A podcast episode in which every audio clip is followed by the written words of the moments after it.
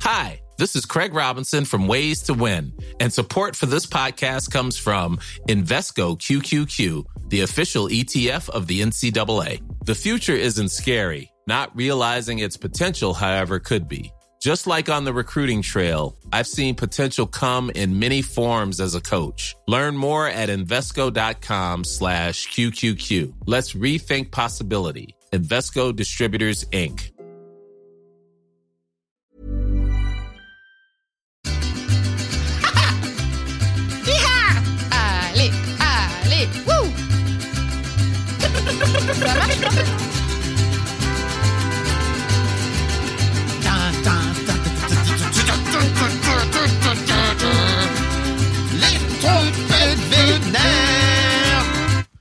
Ah Tu sais, avant de venir, euh, car nous tournons de bon matin, Tout à fait. dire au revoir à mon amoureux qui était euh, les yeux à moitié décollés en train de Mhm. boire son café. Et euh, il m'a souhaité bon Fabien et Michaud et ensuite il a fredonné les mariachis. Ah Ça fonctionne This is happening Coucou, c'est Mimi Coucou, c'est Fab Et bienvenue dans... Le Fab et Mimi Show Yeah C'est parti Et on va rigoler. Tout à fait. Ouais, Est-ce qu'on ouais, ouais, bien sûr. Je Ah vais ouais. Ça part en On chine plus maintenant. Direct. Je sais pas, ça dépend des gens. Alors, non. Qui es-tu, Fabrice Il y a à boire et à manger dedans, sachez-le. Tout va bien se passer. Qu'on arrête de traîner ensemble. C'est raté. Raté. Bref, Bien sûr, j'ai mis un slip. du jamais vu. J'ai vu quelqu'un, je crois que c'était sur YouTube, qui était surpris que j'ai le rythme euh, du générique et des mariachis, même quand j'enlève mon casque parfois avant la fin. Bah ouais. Mais ça y est, c'est C'est c'est imprimé, imprimé. dans mon cerveau. C'est même intégré directement dans tes cellules, je crois. Peut-être moins que pour toi qui fais le montage en plus, mais vraiment, Ah. j'ai le tempo. Quite my tempo. Quite Comme disait Lou. my tempo. Not my tempo Comment ça va, Fabrice? Je suis un peu... euh, voilà. Je me dis que, tel un petit jambon serrano, tu seras peut-être le plus salé de nous deux pendant cet épisode. Et ma foi, ce serait peut-être une première, car euh, je suis peut-être connu pour parfois des opinions euh, quelque peu saumurées. tu parles Mais toi, là, t'as t'as l'air d'en avoir gros. Je, oui, j'ai l'air d'en avoir gros. Écoutez, euh, c'est une période. Je sais que la thérapie m'a appris que ça va, ça vient, que l'impermanence, nani nana, la méditation, mes couilles, mon cul, la, La marée des émotions. pleine conscience On exactement. peut échapper à l'influence de la lune. Voilà. En gros, voilà, donc Fabrice est un peu chafouin, c'est pas grave. c'est important de. En fait, je trouve ça cool de se dire, c'est trop bien parce que là, je suis en colère, mais ça va passer. Ou je suis euh, chafouin et ça me saoule, ou je suis triste et ça me gonfle, mais ça va passer. Et ça, merci beaucoup la thérapie. Merci la C'est thérapie. important parce que avant j'avais l'impression que jamais ça, ça, ça partirait. Donc voilà, mais on en reparlera un peu plus tard. De façon très pratique, Fab n'avait pas commencé à enregistrer quand il m'a dit il y a trois minutes va te faire foutre pour voir. Donc ça va être un épisode délicieux. Parce que tu m'as peut-être un peu fait chier. Oui, je l'ai un petit peu gratouillé parce que je suis un connard. Un Donc c'est- connard. ce n'est que justice que Oui. tu m'enjoignes à joyeusement aller me faire cuire le cul. Tout à fait. Quid de non? Voilà. Fabrizio, Oui, mimitos. on a des annonces, on a Oh. des follow-up, Oh là là, on a oui. des choses. Il y en a. Veux-tu commencer Veux-tu que je commence Alors, je veux bien commencer euh, par faire un follow-up que je n'ai pas envie de transformer en reco. Euh, parce qu'on a beaucoup parlé dans les épisodes précédents il y a quelques mois de euh, d'une série qu'on attendait beaucoup qui s'appelle Masters of the Air. oui, les avions. Apple TV, que je tiens. Et en fait, je trouve que c'est assez important, d'une manière générale, de faire preuve d'un peu d'honnêteté intellectuelle Mmh. et d'en reparler. Je sais pas si tu avais prévu d'en reparler quand euh, t'as avancé, parce que t'es un peu en retard sur la diffusion de la série. Ouais, là, j'ai bien rattrapé, mais j'attends la fin. Euh, C'est pas fini encore, je crois qu'il y a un, un ou deux épisodes. Oui. Voilà, j'attends la fin pour voir euh, un avis complet. Bon, Est-ce qu'on peut dire qu'on est sur une grosse déception par rapport notamment aux deux séries précédentes, puisque rappelons que c'est un triptyque, on en a parlé dans je sais plus quel épisode, mais euh, voilà.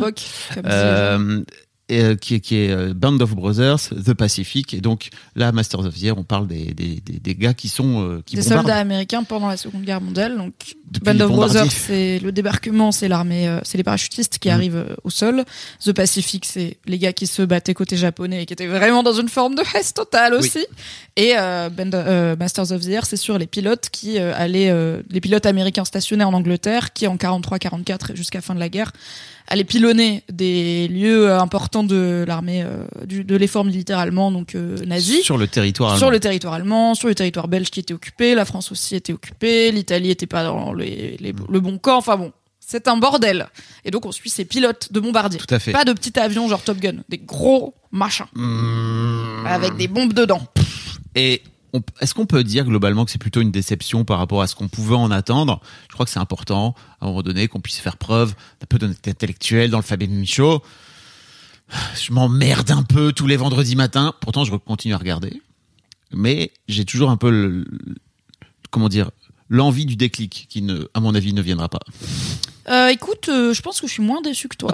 Euh, je trouve, je suis un peu déçue par une image que je dirais trop léchée. Il y a un côté un peu crade de la guerre dans Band of Brothers et Mm. dans The Pacific qu'on retrouve pas trop. Alors à la fois parce que certes c'est des combats aériens, mais il y a aussi un truc dans voilà dans l'image. Bah c'est Band of Brothers et The Pacific, c'est des séries qui ont 15, euh, 10, Ouais. 15 ans. Et euh, du coup, il y a moins de moyens, mais, mais les séries Apple TV ont souvent ça, je trouve. Un truc un peu glossy, où il y a du pognon, tu le sens, mais c'est limite. euh, Trop coup, beau. On perd un peu en réalisme, voilà. Un peu trop beau. Pareil, les persos, ils sont très propres. Sont Alors, beaux. je vais pas spoiler, mais à un moment, il y a, y a un- on voit un personnage qui est dans un camp de prisonniers, donc c'est pas euh, un camp de concentration bien sûr, mais c'est quand même pas euh, la fête à la maison. Et le personnage est nickel, genre euh, les joues nickel, bien coiffé, propre, bien habillé. je sais pas, j'ai vu le 6 Il Mmh, me bah, manque le t'as- 7 je crois. mmh. Non, je sais pas. Mmh. Euh, bien habillé, bien. On dirait le gars, il Mm. est vraiment sorti de la douche, quoi. Et Oui. j'étais là. Et tous les autres autour, ils sont un peu crado, ils, crado, ont une barbe de trois jours, machin, et lui il est là. hmm, Salut. J'étais un peu en mode, bah, il y, a- pas trop ça dans Band of Brothers, mais j'avoue que le fait de découvrir euh, la réalité des combats aériens que je connais très Ça, peu. c'est incroyable. Et l'aspect, en fait, la question c'était aussi Band of Brothers et The Pacific, ça montre aussi euh, l'horreur de la guerre euh, toute nue, y compris avec du, bah, il faut bien qu'il y ait du gore, quoi, avec vraiment des, des choses horribles qui arrivent à beaucoup de corps humains. Et là, la question c'était, bah voilà, c'est des gens qui mitraillent, de, enfin, qui bombardent de très haut. Euh, comment tu peux rendre compte de la réalité de la guerre Ma foi, ils y arrivent parce que C'est plutôt coup, bien c'est fait. Des gros bombardiers qui se font mitrailler par des chasseurs allemands qui vont plus vite que eux parce que c'est des avions très lourds. Et alors, mais enfin, t'as des gars, ils se prennent une balle, ça leur arrache la moitié du genou. Bah oui, parce que c'est T'as juste le, un gars, il tourne la tête, voilà, il a plus de visage, il est mort. pas T'as- une balle, c'est. Oui, c'est des grosses balles et euh, bah, c'est des avions qui sont allégés au maximum. Donc, comme ils disent, c'est vraiment des boîtes, de- des cadettes d'aluminium, quoi, finalement. Mm. Donc, euh, ça ne, voilà, le, le ratio euh, de, sur- enfin, vraiment, depuis l'épisode 1, je suis là. À mon avis, statistiquement, c'est pas bon. Genre, il y a vraiment aucune chance pour eux, j'ai l'impression de survivre Ah oui. à chaque fois parce que quand les défenses antiaériennes et les chasseurs allemands qui les mitraillent et tout, et en fait, bah, ton avion, il a quand même pas mal de chances de se cracher. Je suis là. Mais c'était pas rentable, non? Enfin bon. Donc quand même, j'avoue, euh, je découvre plein de choses et j'ai tout regardé avec un pote qui est fan de la passionné de la Seconde Guerre mondiale et euh, qui a fait tous les jeux euh, vidéo possibles et imaginables, euh, donc il connaît tous les flingues, tous les avions, tous les machins. Donc j'ai un petit apport historique aussi et même genre des fois il voit la date dans l'épisode, c'est genre 5 août 43 et il me dit OK. Donc à mon avis, on Là, a il telle usine, machin, il sait, tu vois. Donc peut-être que ça ajoute un petit peu à mon plaisir. Ah, j'avoue. Moi, ce qui me manque un peu, et je suis très d'accord avec toi, surtout l'aspect, en fait, c'est incroyable, l'aspect technique, je trouve. Ouais. Ça t'explique vraiment comment ça fonctionne et comment ces mecs vivaient, à enfin, vivaient et mouraient Oui, à l'intérieur de ces, de ces avions. Euh, en revanche, ça man- il me manque un peu de, de- d'empathie pour les personnages, là où je trouve Ouais. que Band of Brothers et The Pacific réussissaient super bien à t'attacher au perso. Là, globalement, ils meurent, j'en ai rien à foutre, quoi. Tu vois, je suis là, bon, bah, ok. Bon écoute, Pas peut-être qu'à la fin de la saison, on, On- en on fera, fera un petit update. live, un petit débrief euh, sur ma chaîne peut-être. Alright. Bien parler de série télé sur ma chaîne Tout Twitch, à fait. qui existe encore, le saviez-vous? Incroyable. Moi non, c'est pas vrai. Je fais un live demain. Est-ce que tu as un follow-up? Parce que j'ai, deux vocaux à suivre. Alors, j'ai une annonce. Avant tout, on a une annonce. Ah oui. Il y a un nouveau rendez-vous sur les internets du Fab et Mimi Show. Donc déjà, nous arrivons tous les lundis, non plus un lundi sur deux dans vos oreilles. C'est formidable. Ça, incroyable. Déjà, en plus, nous arrivons le dimanche pour celles et ceux qui ont quelques deniers à nous accorder. Et maintenant, on arrive tous les jours dans les internets avec un échantillon de la crème de la crème des animaux des auditeurs et auditrices du Fab et Mimi Show, puisqu'on a lancé un nouveau rendez-vous en story Insta et sur Thread euh, à 15h15. Voilà, parce que j'ai décidé 1515 Marignan, tout le monde à 15h15 15 dans la tête, ça marche. 15h15 la meilleure heure, parce que c'est très chiant à dire, ou c'est juste tous les jours à 15h15 sauf les jours où peut-être j'oublierai, mais on va essayer de faire tous les jours. Euh, j'ai aussi essayé de prendre une, heure où j'étais là, a priori je suis réveillée, Hmm. je suis dispo, je suis pas au cinéma, enfin tu vois, il y a quand même euh, tous les jours quoi. Comment programmer des stories après. On peut pas programmer des stories sur Insta, Are you sure? Vraiment, c'est- je sais. Et Insta est la pire appli, j'en ferai une autre taille qu'un jour. Mais non, on peut programmer des posts, des reels, mais pas des stories. Fuck you, Marc. Anyway, 15h15 sur les réseaux du Fab et Mimi Show. Tous les jours, un animal cocasse, mignon, à poil, à plumes, à écailles, à plein de choses. On a une, parfois une diversité d'animaux déjà. Mm. Alors, vous avez vu le perroquet qui n'est pas un, perro- un- qui est un gris du Gabon. Pardon. A dit. Pardon. Lynn. Euh, C'est un gris du Gabon que vous pouvez retrouver sur notre compte Instagram et dans l'épisode précédent. On a eu un gecko euh, hier en story que Incroyable. vous pouvez retrouver euh, parce qu'on va évidemment épingler tout ça à la une. Et je mettrai parfois des petits trigger warnings animaux dont certaines personnes ont peur, mais qui méritent aussi d'avoir leur place parce qu'il y a des gens qui ont des animaux domestiques atypiques. toutes hein. les espèces existent. All finalement. animals are beautiful. Du coup, voilà, 15h15 sur les réseaux du Fab et Mimi Show. Un animal chouette. Est-ce que c'est pas la vie qu'on a choisi de mener Tout à fait. Et moi, je me suis dit, ça y est, Mimi est en train de partir en mode, ok, les heures miroirs, etc. C'est parti. Mais non, c'est pas, c'était juste 15h15. Les heures miroirs, c'est genre, ah, euh, 11h11, quelqu'un pense à moi. Non, mais c'est pas. Je sais que. Est-ce que tu savais que chaque heure miroir avait une signification? Selon qui? Euh, Peu Mm. importe. Internet. Oui, mais Donc Est-ce que tu savais- 11h11, si c'est quelqu'un pense à moi, mais gentiment. 12h12, c'est euh, attends, bouge pas, je vais chercher. alors. ma mère a trébuché. C'est quoi les Non, mais je, suis- je, je sais le truc de euh, un peu 22h22 fait un vœu, tu vois. Alors, ok. C'est- très marrant parce que je sais pas si ça vous arrive, mais de temps en temps, moi, j'ai des périodes où je passe mon temps à. Dès que je regarde l'heure, c'est une heure miroir. C'est très chelou. Donc, il y Hmm. a aussi un truc un peu bizarre de. la- Ok, statistiquement, c'est possible, mais Ouais, plus le biais cognitif de toutes les fois où c'est Tout pas à un fait. miroir et ton cerveau Alors. Putain, il y a un article de L.fr. Laisse-moi Ah, te dire que c'est de la bonne cam. Euh, Qu'on y croit ou pas, voilà leur signification. Mais source, c'est quoi? Non, mais en vrai, c'est un courant. C'est genre l'astrologie, c'est euh, une croyance qui vient d'où? De, quel euh, domaine L'idée est qu'en numérologie, Ah, la numérologie. pratique ésotérique le interprétant les symboles liés au nombre, les heures miroirs ont chacune un sens bien particulier. Tu vas kiffer. Let's go. Alors, putain, il y a d'abord les heures miroirs inversées. 1h10 du matin. Cette heure nous rappelle que même dans la tourmente, on n'est pas seul. Le message, il ne faut pas baisser les bras, mais peser ses forces et ses faiblesses. 2h20. Je me dis 1h10 du matin, le moment où je me dis est-ce que je reprends un shot ou pas? Il ne faut pas baisser les bras, mais peser ses forces et ses faiblesses. Let's go 2h20 du matin, c'est le moment de récolter le fruit de ses efforts et de saisir les opportunités. Le message, il faut y aller. Faut aller dormir 3h30. C'est le signe qu'on peut faire confiance à son intuition. Un éveil spirituel Non, mon intuition, elle m'a fait reprendre des shots Ok, vas-y, j'arrête. J'arrête de t'interrompre. 4h40 du matin. Rupture ou déconvenue amoureuse? Cette, indi- cette heure indique que tout ira bien. Il s'agit d'un moment de vérité où on doit se stabiliser pour avancer avec confiance. 4h40 du matin, frérot. Bon, bref, attends. Bah, quand on est à voir qu'il est 4h40 du matin, je comprends qu'il lui ait donné une signification rassurante, tu vois. Oh, c'est très chiant, il y a vraiment les heures triplées. Donc, bon, genre, mais genre 20h00. 15h15, ça veut dire quoi dans le. Dans, Alors, attends, la- je vais le dans les trouver. heures miroirs. Parce que euh, les- miroirs. Voilà, les heures miroirs. euh, oh, mais non, mais calmez-vous. Parce que bon, les heures kayak, les heures palindrome, là, c'est pas le sujet. Attends, j'arrive. 15h15. Putain, c'est long du cul. Oui, 13h30. Il y a vraiment, euh, euh, Enfin, bon, Alors, coup. 15h15, il s'agit en numérologie d'un message nous indiquant qu'il faut effectuer un changement nécessaire, même un peu brutal. Et là, merci, elle. Comme Ross et Rachel, faites un break. La rêve. Vraiment, les. Arrêtez avec Friends, putain Ouais, mais attends, c'est peut-être un vieil article, tu vois. Euh, sais pas. je- De l'époque où on non, en avait pas Franchement, il y a encore aujourd'hui beaucoup trop de gens qui disent. Non, Comme Ross et Rachel, 23 c'est juin des 2023. Non, pas du tout. C'est pas il y a ça, 10 c'est le. On remet à jour pour le SEO, Fabrice, on le sait très bien. Non, mais non. Pour le référencement. Non, bah très bien, du coup, 15h15, gros changement à faire. Changement, voire brutal. Changement 1. Vous, vous arrêtez votre bonne résolution de limiter un peu les réseaux sociaux en journée. Vous allez sur Instagram voir un animal. Voilà. Changement 2. Vous contactez un refuge de votre région et vous adoptez un animal. Oui. Un bon dogo. Oui. Ou alors juste vous mettez, euh, je sais pas, euh, une petite mangeoire euh, dans votre jardin. C'est déjà sympa. Ouais. pour les petites mésanges. C'est vrai, ça. Je voulais en mettre une sur mon balcon. J'en ai parlé à mon papa qui est euh, oisologue ainsi que fabricant de mangeoires amateur ainsi que plein de choses. Et il m'a dit, bah ton chat il va bouffer les oiseaux. J'étais là, ah oui. Il m'a dit, bah voilà. c'est pas très sympa de. C'est du- un peu un piège quoi. Je fais, ah oui, voilà. C'est pour ça que j'ai pas de C'était pour donner manger, à manger à Momo. Bon, même pas, elle est difficile. Si vous voulez, si ça vous intéresse toutes les bébêtes, les animaux et tout d'une manière générale, il faut aller suivre Margot Motin sur les sur les réseaux sociaux, sur Instagram notamment, parce qu'elle adore ça.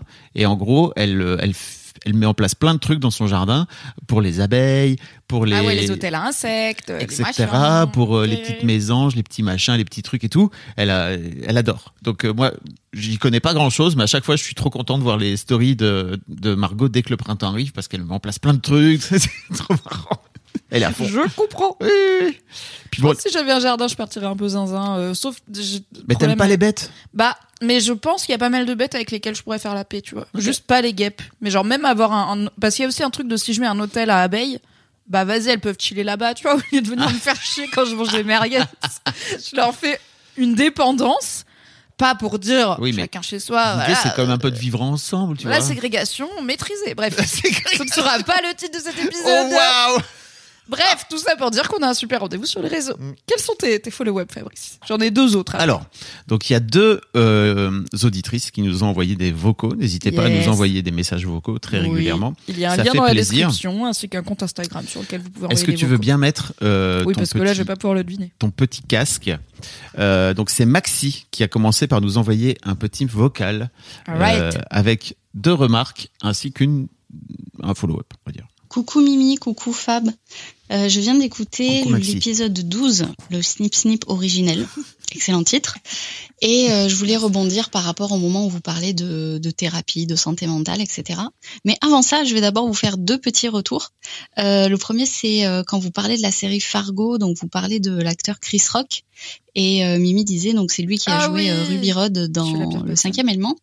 Mais en fait, non, c'est Chris Tucker qui joue euh, Ruby Rod dans le cinquième élément. C'est l'erreur que je fais. Et euh, la deuxième chose que je voulais vous dire, c'est quoi? Ah oui, j'adore en fait vous regarder euh, sur YouTube. Et, euh, et en fait, euh, le comment dire, le trait noir qu'il y a entre vos deux images à l'écran tombe exactement entre les deux traits du bouton pause qui apparaît quand j'appuie sur l'écran. Et ça me procure une joie. Euh, ça fait du bien à mon cerveau. Euh, donc voilà. Et euh, donc par rapport oui euh, à la thérapie tout ça, en fait euh, à un moment donné donc Fab parlait de, de quelqu'un qui lui disait oui la thérapie bah, c'est c'est difficile, euh, c'est c'est dur euh, émotionnellement etc pour arriver à du mieux et c'est une réalité, il n'y a pas de souci, je suis tout à fait d'accord avec ça. Mais je voulais amener un petit peu une autre dimension de par euh, mon vécu. Donc euh, moi ça fait plus de sept ans aujourd'hui que je suis en thérapie et ça m'a mais tellement aidé, tellement apporté de, de choses positives dans ma vie euh, que j'en j'en chante les louanges dès que je peux. Et en fait, alors bien évidemment, il y a des moments qui sont pas faciles, mais la majorité du temps, en fait, euh, ben, je vais à mes consultations le cœur léger. J'y vais souvent euh, contente parce que je sais qu'on va euh, travailler sur plein de choses et que ça va m'aider. Et même souvent, j'en sors euh, des consultations euh, avec beaucoup de joie euh, parce que je vois que ça avance et, et je vois que ça, ça évolue vraiment dans ma vie. Donc, euh, donc oui, bien évidemment qu'il y a des fois c'est dur, il y a des fois euh, je pleure, il y a des fois des, des choses comme ça, il y a des fois c'est la tristounerie, mais euh, mais il y a la majorité du temps c'est beaucoup de joie et de légèreté aussi. Et donc euh, je trouvais que c'était un message euh, important à diffuser parce que je pense qu'il y a beaucoup de personnes qui ont envie d'aller en thérapie, mais qui peut-être procrastinent un petit peu parce qu'ils se voilà, ils projettent que ça va être euh, beaucoup, enfin voilà, beaucoup de difficultés Mhm. émotionnelles. Encore une fois, ce qui est une réalité, hein. mais euh, parfois, enfin c'est pas que ça. La thérapie, Mhm. c'est parfois aussi euh, beaucoup de joie euh, et peut-être plus tôt que ce qu'on ne le pense. Plutôt et plus Voilà, vite. Mm. c'était mon petit message. Euh, merci beaucoup pour le Fab et Mimi Show. Euh, c'est super, j'adore. Euh, je vous fais des bisous. Salut. Bisous Maxi, merci. Et oui, bah de, premièrement, mea culpa, je crois que c'est sur YouTube que j'avais répondu à quelqu'un qui Mm. m'avait déjà corrigé. En effet, désolé. Et je le sais à chaque fois que je le dis, je suis là, c'est pas le bon, je me trompe tout le temps. Donc ce n'est pas Chris Rock, mais Chris Tucker qui joue l'incroyable Ruby Rod dans le cinquième élément. Et c'est vraiment euh, mon mec, il a pareil avec euh, Christophe Lambert et Lambert Wilson, où il les confond tout le temps, alors qu'ils se ressemblent pas du tout. Mais je comprends, tu vois, il y a un truc Mm. de, de nom. Et euh, il est persuadé qu'un des deux est américain, alors que non, ce qui est déjà un problème parce que les deux sont français. Et à chaque fois, genre, il se triple bluff. Genre, je lui dis qui joue le mérovingien dans Matrix? C'est Lambert Wilson. Dans sa tête, il est là, c'est Lam- c'est Lambert Wilson. Après, son cerveau lui dit, non, tu te trompes tout C'est le un temps. film américain. Et après, il est là, c'est un film américain, mais justement, du coup, je me trompe. Et il me regarde et il fait, haha, tu m'as, tu m'auras pas cette fois, c'est Christophe Lambert. et à chaque fois, je suis là, non, c'est l'autre. et c'est pareil avec Chris Rock et Chris Tucker. Donc vraiment navré et merci de ce rectificatif. Tout à fait.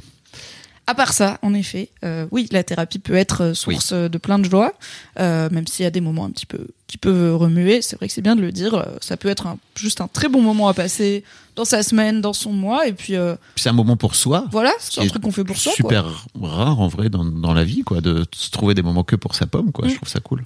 Bah, c'est un peu comme euh, les gens, il paraît, qui font de l'exercice, n'est-ce pas, euh, du sport euh, régulièrement. Oui, parfois c'est chiant et on a la flemme d'y aller. Parfois, ça, ça- il y a des paliers plus compliqués, plus douloureux, même physiquement à traverser que d'autres.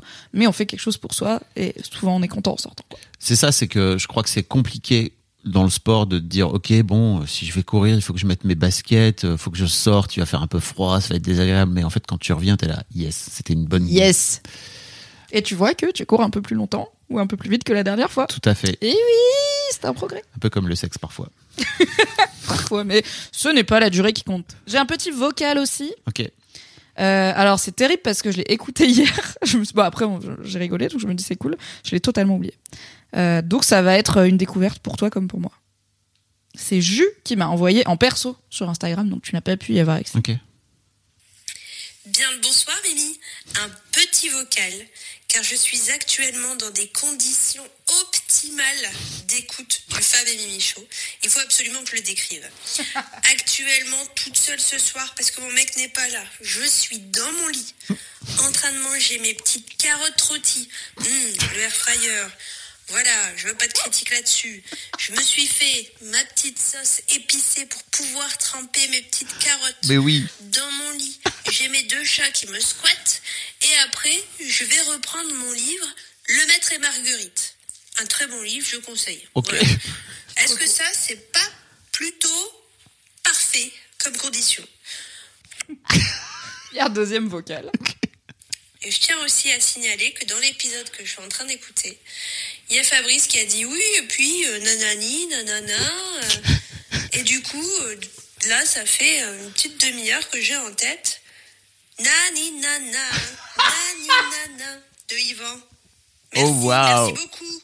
Merci. old fashion Merci Jus qui a envoyé bien évidemment une photo de ces deux chats que vous pourrez retrouver sur le compte Instagram À du Fab et 15h15. Mimi Show à 15h15. Tout à fait. si vous avez pas la ref de, Très bonne rêve. De C'est pour ça que je me suis dit ça fera plaisir à Fab et en plus c'est très marrant d'imaginer carottes rôties, sauce épicée. Hum, Parfait. hum, hum. Si vous l'avez pas, donc si vous suiviez pas à l'époque Mademoiselle, euh, c'est vrai que j'ai eu un coup de cœur. Donc déjà un pour ce mec qui s'appelle Yvan BD, qui est devenu depuis un youtubeur hyper connu, etc., qui a euh, commencé un peu sur Mademoiselle. On avait fait plein de vidéos à l'époque. Tout à fait. Propulsé Et- et par mademoiselle.com. Voilà, et surtout avec Marion euh, Séclin à l'époque. Et, euh, et en fait, il avait, il a plein de personnages et il a notamment euh, un personnage de meuf euh, comme ça, un peu Cynthia, quoi, qui parle comme ça, qui se laisse pas faire et qui Elle a a- pas le time, Ouais, Cynthia. elle est là, moi je suis célibataire et tu vas faire quoi, tu C'est une meuf entière. C'est une meuf entière et en fait il a une prod, euh, enfin il fait des musiques très régulièrement et il a notamment ce titre incroyable qui s'appelle Nani Nana, qui est un peu une sorte de Ayana, enfin c'est un, un peu un mode Ayana Nakamura quoi, Un tu peu, vois ouais. Avec une inspi par la maman, je dirais. Exactement. putain, De exactement. Yel et Fatal Le, Bazooka. le clip est super bien produit, il y a, il y a un- il et tout, c'est complètement débile, ça n'a aucun sens. Et bref, et ça marche trop bien, je trouve. Ça rentre en tête de fou. Je vous, bon, je vous mettrai, hein. je vous mettrai un lien si vous voulez aller écouter. Un Euh, petit extrait même peut-être. euh, peut-être Ah non, les droits, on je n'a peux, pas le droit. je peux. Non, non, mais pour au, au montage, tu vois, comme ça, les gens l'auront euh, en tête toute la journée, comme jeu. Ou maintenant, si tu veux. Enfin, de- C'est une émission comme ça qui se construit pendant qu'on la crée. C'est du jazz, finalement.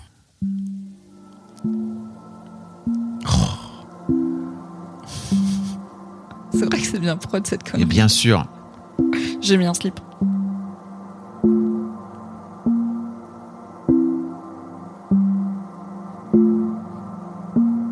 Deux millions de vues. Hein. Mérité. Oui. Oh là, ça revient direct. hein. La prod Nani, nana, il raconte que n'importe quoi. Y a pas que lui qui me fait du charme. Mais qu'est-ce que tu crois? Je suis pas gros fascinants, non. Je la connais par cœur, putain. Suis-moi, je te suis, c'est bye. J'ai pas ton time. La moindre erreur, je te dis bye bye. M'appelle, je fly. Bébé, mon gars, trop tôt pour moi. Tu me disais,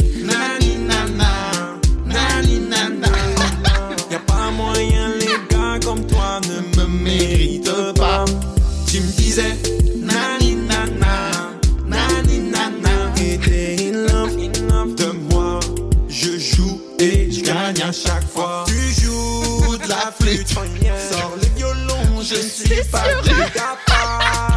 arts. T'inquiète, c'est le célibat. Laisse-moi tomber, je suis dans mon mood, en décalé. Business woman, t'as cru t'étais dans mon panier. Tu me disais, nani nana, nani nana. Ah, C'est incroyable, putain. Merci Jus parce que je pense que tu viens de faire remonter le moral de Fab de Ah 38 là là, points oui. avec cette petite addition à ton vocal C'est déjà idiot. délicieux. C'est idiot, c'est incroyable et surtout que Yvan fait deux mètres. C'est une sorte d'immense baraque. Il danse super bien ce con là. Bref, tout marche à merveille. Tout à fait. Merci beaucoup, euh, Julie. C'est ça? Non. Jus. Jus. T'as un autre vocal? Oui, j'ai un autre, vocal, Je sais pas, je demande. un autre mood. Mais c'est très bien. Coucou Fab et Mimi, j'espère que ça va. Euh, je vous fais un petit vocal en mode follow-up euh, suite à toutes ces discussions que vous avez eues autour du fait d'écrire des lettres euh, à euh, des personnes euh, pour leur exprimer euh, des choses, euh, lettres que on n'est pas obligé euh, d'envoyer à la fin. Tout à fait. Et euh, bah en fait, vous avez vous avez grave provoqué un, un déclic de ouf chez moi parce que euh, ça fait des années que je suis hantée par une relation extrêmement violente et toxique que j'ai vécue. Euh, ça fait euh, sept ans pratiquement que euh, bah je travaille euh, ces traumas euh, chez ma psy, mais j'ai toujours un espèce de euh, truc d'inachevé de euh, un besoin de revanche. Hein. Je vais, même si c'est pas beau à dire, je vais, je vais dire les termes. N'hésite pas. On va parler français. Euh, J'ai très envie de prendre ma revanche, mais je sais que euh, être animé par la revanche, c'est pas une bonne chose. Euh, Qu'au final, ça peut me faire plus de mal qu'autre chose. Et du coup, euh, bah, je me suis dit, et si je crachais mes sentiments et ma colère sur le papier et que je n'envoyais pas cette lettre Est-ce que euh, ça ne me ferait pas du bien? Et en fait, spoiler, c'est exactement ce dont j'avais besoin depuis tout ce temps. Et euh, bah, c'est vous qui avez provoqué ce, ce déclic. Du coup, Mhm. euh, merci beaucoup parce que ça me, j'ai l'impression qu'il y a un poids qui s'est enlevé de mon corps depuis que j'ai fait ça. Et euh, évidemment, c'est pas, enfin, je veux dire, la, la relation a été tellement traumatique que euh, il y, avait pas que ça à faire. C'est, c'est bien que je sois en thérapie et que euh, Oui. je soigne toutes ces blessures là, mais mais voilà, ce geste de euh, coucher sur le papier euh, toutes Yes. mes émotions, c'était vraiment top en complément. Donc voilà. Merci beaucoup. Bonne journée. Merci Florence. Merci Pour ce Florence, et follow-up. bravo pour euh, ce chemin Bravo. que tu fais et bravo Fab parce que c'était quand même plus euh, ta reco, euh, c'est plus venu de toi que de moi cette Ouais, idée ça me de- touche. d'écrire une lettre à quelqu'un euh, pour lui dire ce qu'on a envie de lui dire sans forcément lui faire parvenir à. Et Il y a un petit côté Cynthia aussi, quoi. Nani nana, quoi. Nani nana, on continue à avancer. Bravo pour la thérapie Florence. Oui, tout à fait. J'ai un dernier tout petit follow-up que j'ai Ok. trouvé mignon. Euh, on a parlé rapidement de superstition dans l'épisode précédent puisque c'était l'épisode 13, Tout à chiffre. Moji. Et euh, je crois que j'avais demandé est-ce que vous avez des petites euh, des superstitions un peu originales? Et il y a Marine qui m'a dit j'écoute votre podcast du jour et j'ai une superstition familiale qui vient de ma grand-mère paternelle. À chaque fois que je mange une mandarine ou une clémentine, on compte les quartiers et s'il y en a 13, on fait un vœu. Aujourd'hui, j'ai 33 ans et je ne peux pas m'empêcher de compter les quartiers de mandarine quand j'en épluche une, ce qui a tendance à étonner les gens autour de moi et lorsque je leur explique, l'étonnement fait place à la perplexité. j'ai trouvé ça très chou. Pourquoi pas Quitte à inventer des trucs, tu vois. On compte les quartiers de Clémentine. euh, Let's go. quand j'étais gamine, on faisait un truc où, tu sais, quand tu prends une pomme, si tu fait tourner la pomme en tenant la tige pour finir par euh, détacher la tige. Vous avez les lettres de l'alphabet, genre A, B, C. Et si tu tombes sur G, ça veut dire ton mari. Son prénom, il commencera par un G. C'était un truc de cantine, tu vois. Incroyable. les petites meufs. Voilà, on peut inventer des superstitions à fois. Gérard, par exemple, let's go. Pas lui. Euh, non, pas lui. C'est l'heure de la hot, hot, hot, Oui, hot, hot, oui, hot, oui, let's go. hot take. Hot take. Tu en as une ou c'est que moi? C'est que toi. Ok. Alors, bon. Une hot take que j'a- j'assume moi-même à moitié, mais ça ne sera pas la première fois dans cette émission que je parle des téléréalités odieuses que je regarde sur Netflix. Je vous avais parlé de, de Selling Sunset, plutôt dans ce qui me fait marrer, parce qu'en vrai c'est marrant. Euh, je regarde d'autres téléréalités sur Netflix qui sont moins marrantes euh, finalement parce que j'ai plus d'empathie pour euh, pour ces gens-là. Mm. Euh, mais je, je- voilà, je regarde la saison 6 de Love is Blind actuellement. Love is Blind édition américaine. Donc euh, Love is Blind, c'est un concept qui euh, existe sous plein de moutures différentes, married at first sight, donc marié au premier regard, etc. C'est toute cette idée de quid de les gens ils se kiffent mais ils se sont pas encore vus et après peut-être quand ils vont se voir ils vont pas se trouver beaux. C'est globalement ça. Euh, ça fait six saisons donc que Netflix a sorti son édition euh, américaine de Love is Blind où le concept est simple. Des gens qui habitent dans la même ville et qui ont été castés ou qui se sont inscrits parce qu'ils sont prêts à trouver l'amour, à se marier, à s'engager pour de bon, participent à une expérience sociale, Love is Blind, où les hommes et les femmes, tout le monde est hétéro évidemment, hein, c'est les États-Unis, les hommes et les femmes sont séparés euh, et ne se rencontrent jamais et ils se parlent dans des pods, donc des salles qui communiquent séparées par un mur, où ils ne font que se parler à l'oral pour apprendre à se connaître, tomber amoureux. Finalement, euh, lorsqu'ils se sont décidés pour quelqu'un, l'homme bien sûr, parce que on a hétéro, hein, fait sa demande à la femme à travers toujours ce mur opaque, euh, la demande officiellement en mariage. Si la femme accepte, ils se voient pour la première fois, mais genre ils vont se marier. Et ensuite, c'est là où le fun commence. Parce que là, t'es là, ok, c'est des gens, ils veulent vraiment trouver l'amour, il y en a pas mal qui ont des histoires de les applis, c'est chiant. euh, T'as aussi, bah, selon les villes où ils sont, euh, des populations plus ou moins euh, religieuses qui du coup bah, ont aussi une idée du mariage comme quelque chose qui est beaucoup plus présent, je dirais, dans leur vie et dans leur tête que moi, ou qui veulent vraiment être mariés avant d'avoir des enfants, par exemple, et qui sont plus ou moins prêts à se poser. Et il y en a parfois, t'es là, monsieur. Qu'est-ce que vous, madame, qu'est-ce que vous faites là vraiment? Et de plus en plus aussi, comme c'est Netflix, t'en as où tu sens que c'est un peu là pour gratter des followers Ouais. et devenir euh, influenceur, influenceuse derrière. Mais bon. Et aussi, bon, après ce serait risqué, mais Netflix ne choisit jamais des gens qui sont pas quelque part quand même globalement dans les canons de beauté, tu vois. C'est des gens qui ont entre 24 25 ans, alors ce qui est lunaire pour moi parce que quoi? Euh, Ton cerveau vient d'être fini, attends. Euh, et euh, 35, 37 ans peut-être pour les plus âgés et qui sont alors certes de, de, de couleur de peau, etc. euh, différents, mais bon, on a euh, des mecs qui ont un peu la calve euh, et des meufs qui sont peut-être pas euh, fit girl.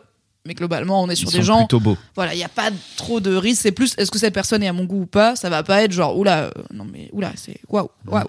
Il y a pas de ah, super moche, plus des ah, yes. Et ben on fait ça. Voilà, ce moment, c'est ça, ce moment fun, puisque wow. après cette projetée, c'est que de la projection, tu vois. Après cette projetée de fou dans ce qu'ils allaient construire ensemble, ces gens se rencontrent et il y a deux étapes. Il y a la première étape, c'est la lune de miel, où du coup tous les couples qui se, tous les gens qui ont trouvé l'amour dans le Is Blind, donc euh, une partie des participants et participantes se retrouvent en couple dans le même hôtel, généralement dans un lieu paradisiaque. Là, ils étaient en République dominicaine. À la base, chaque couple dans sa dans sa suite, machin.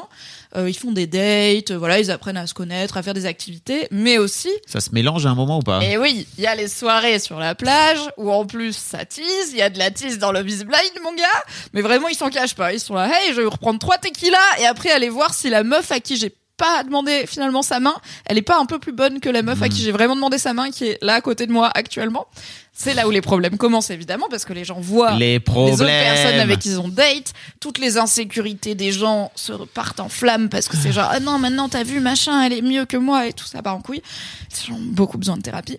Et ensuite il y a l'étape vraiment où je suis là mais ces gens sont fous où bah ils retournent dans leur vie normale. Soit l'un emménage chez l'autre si les circonstances, euh, la taille de l'appart et tout le permet. Soit Netflix les met temporairement dans un appart ou une petite maison partagée et ensuite bah ils doivent emménager ensemble, se débrouiller quoi. Soit ils achètent, ils deviennent proprio ensemble, ils se connaissent depuis trois semaines.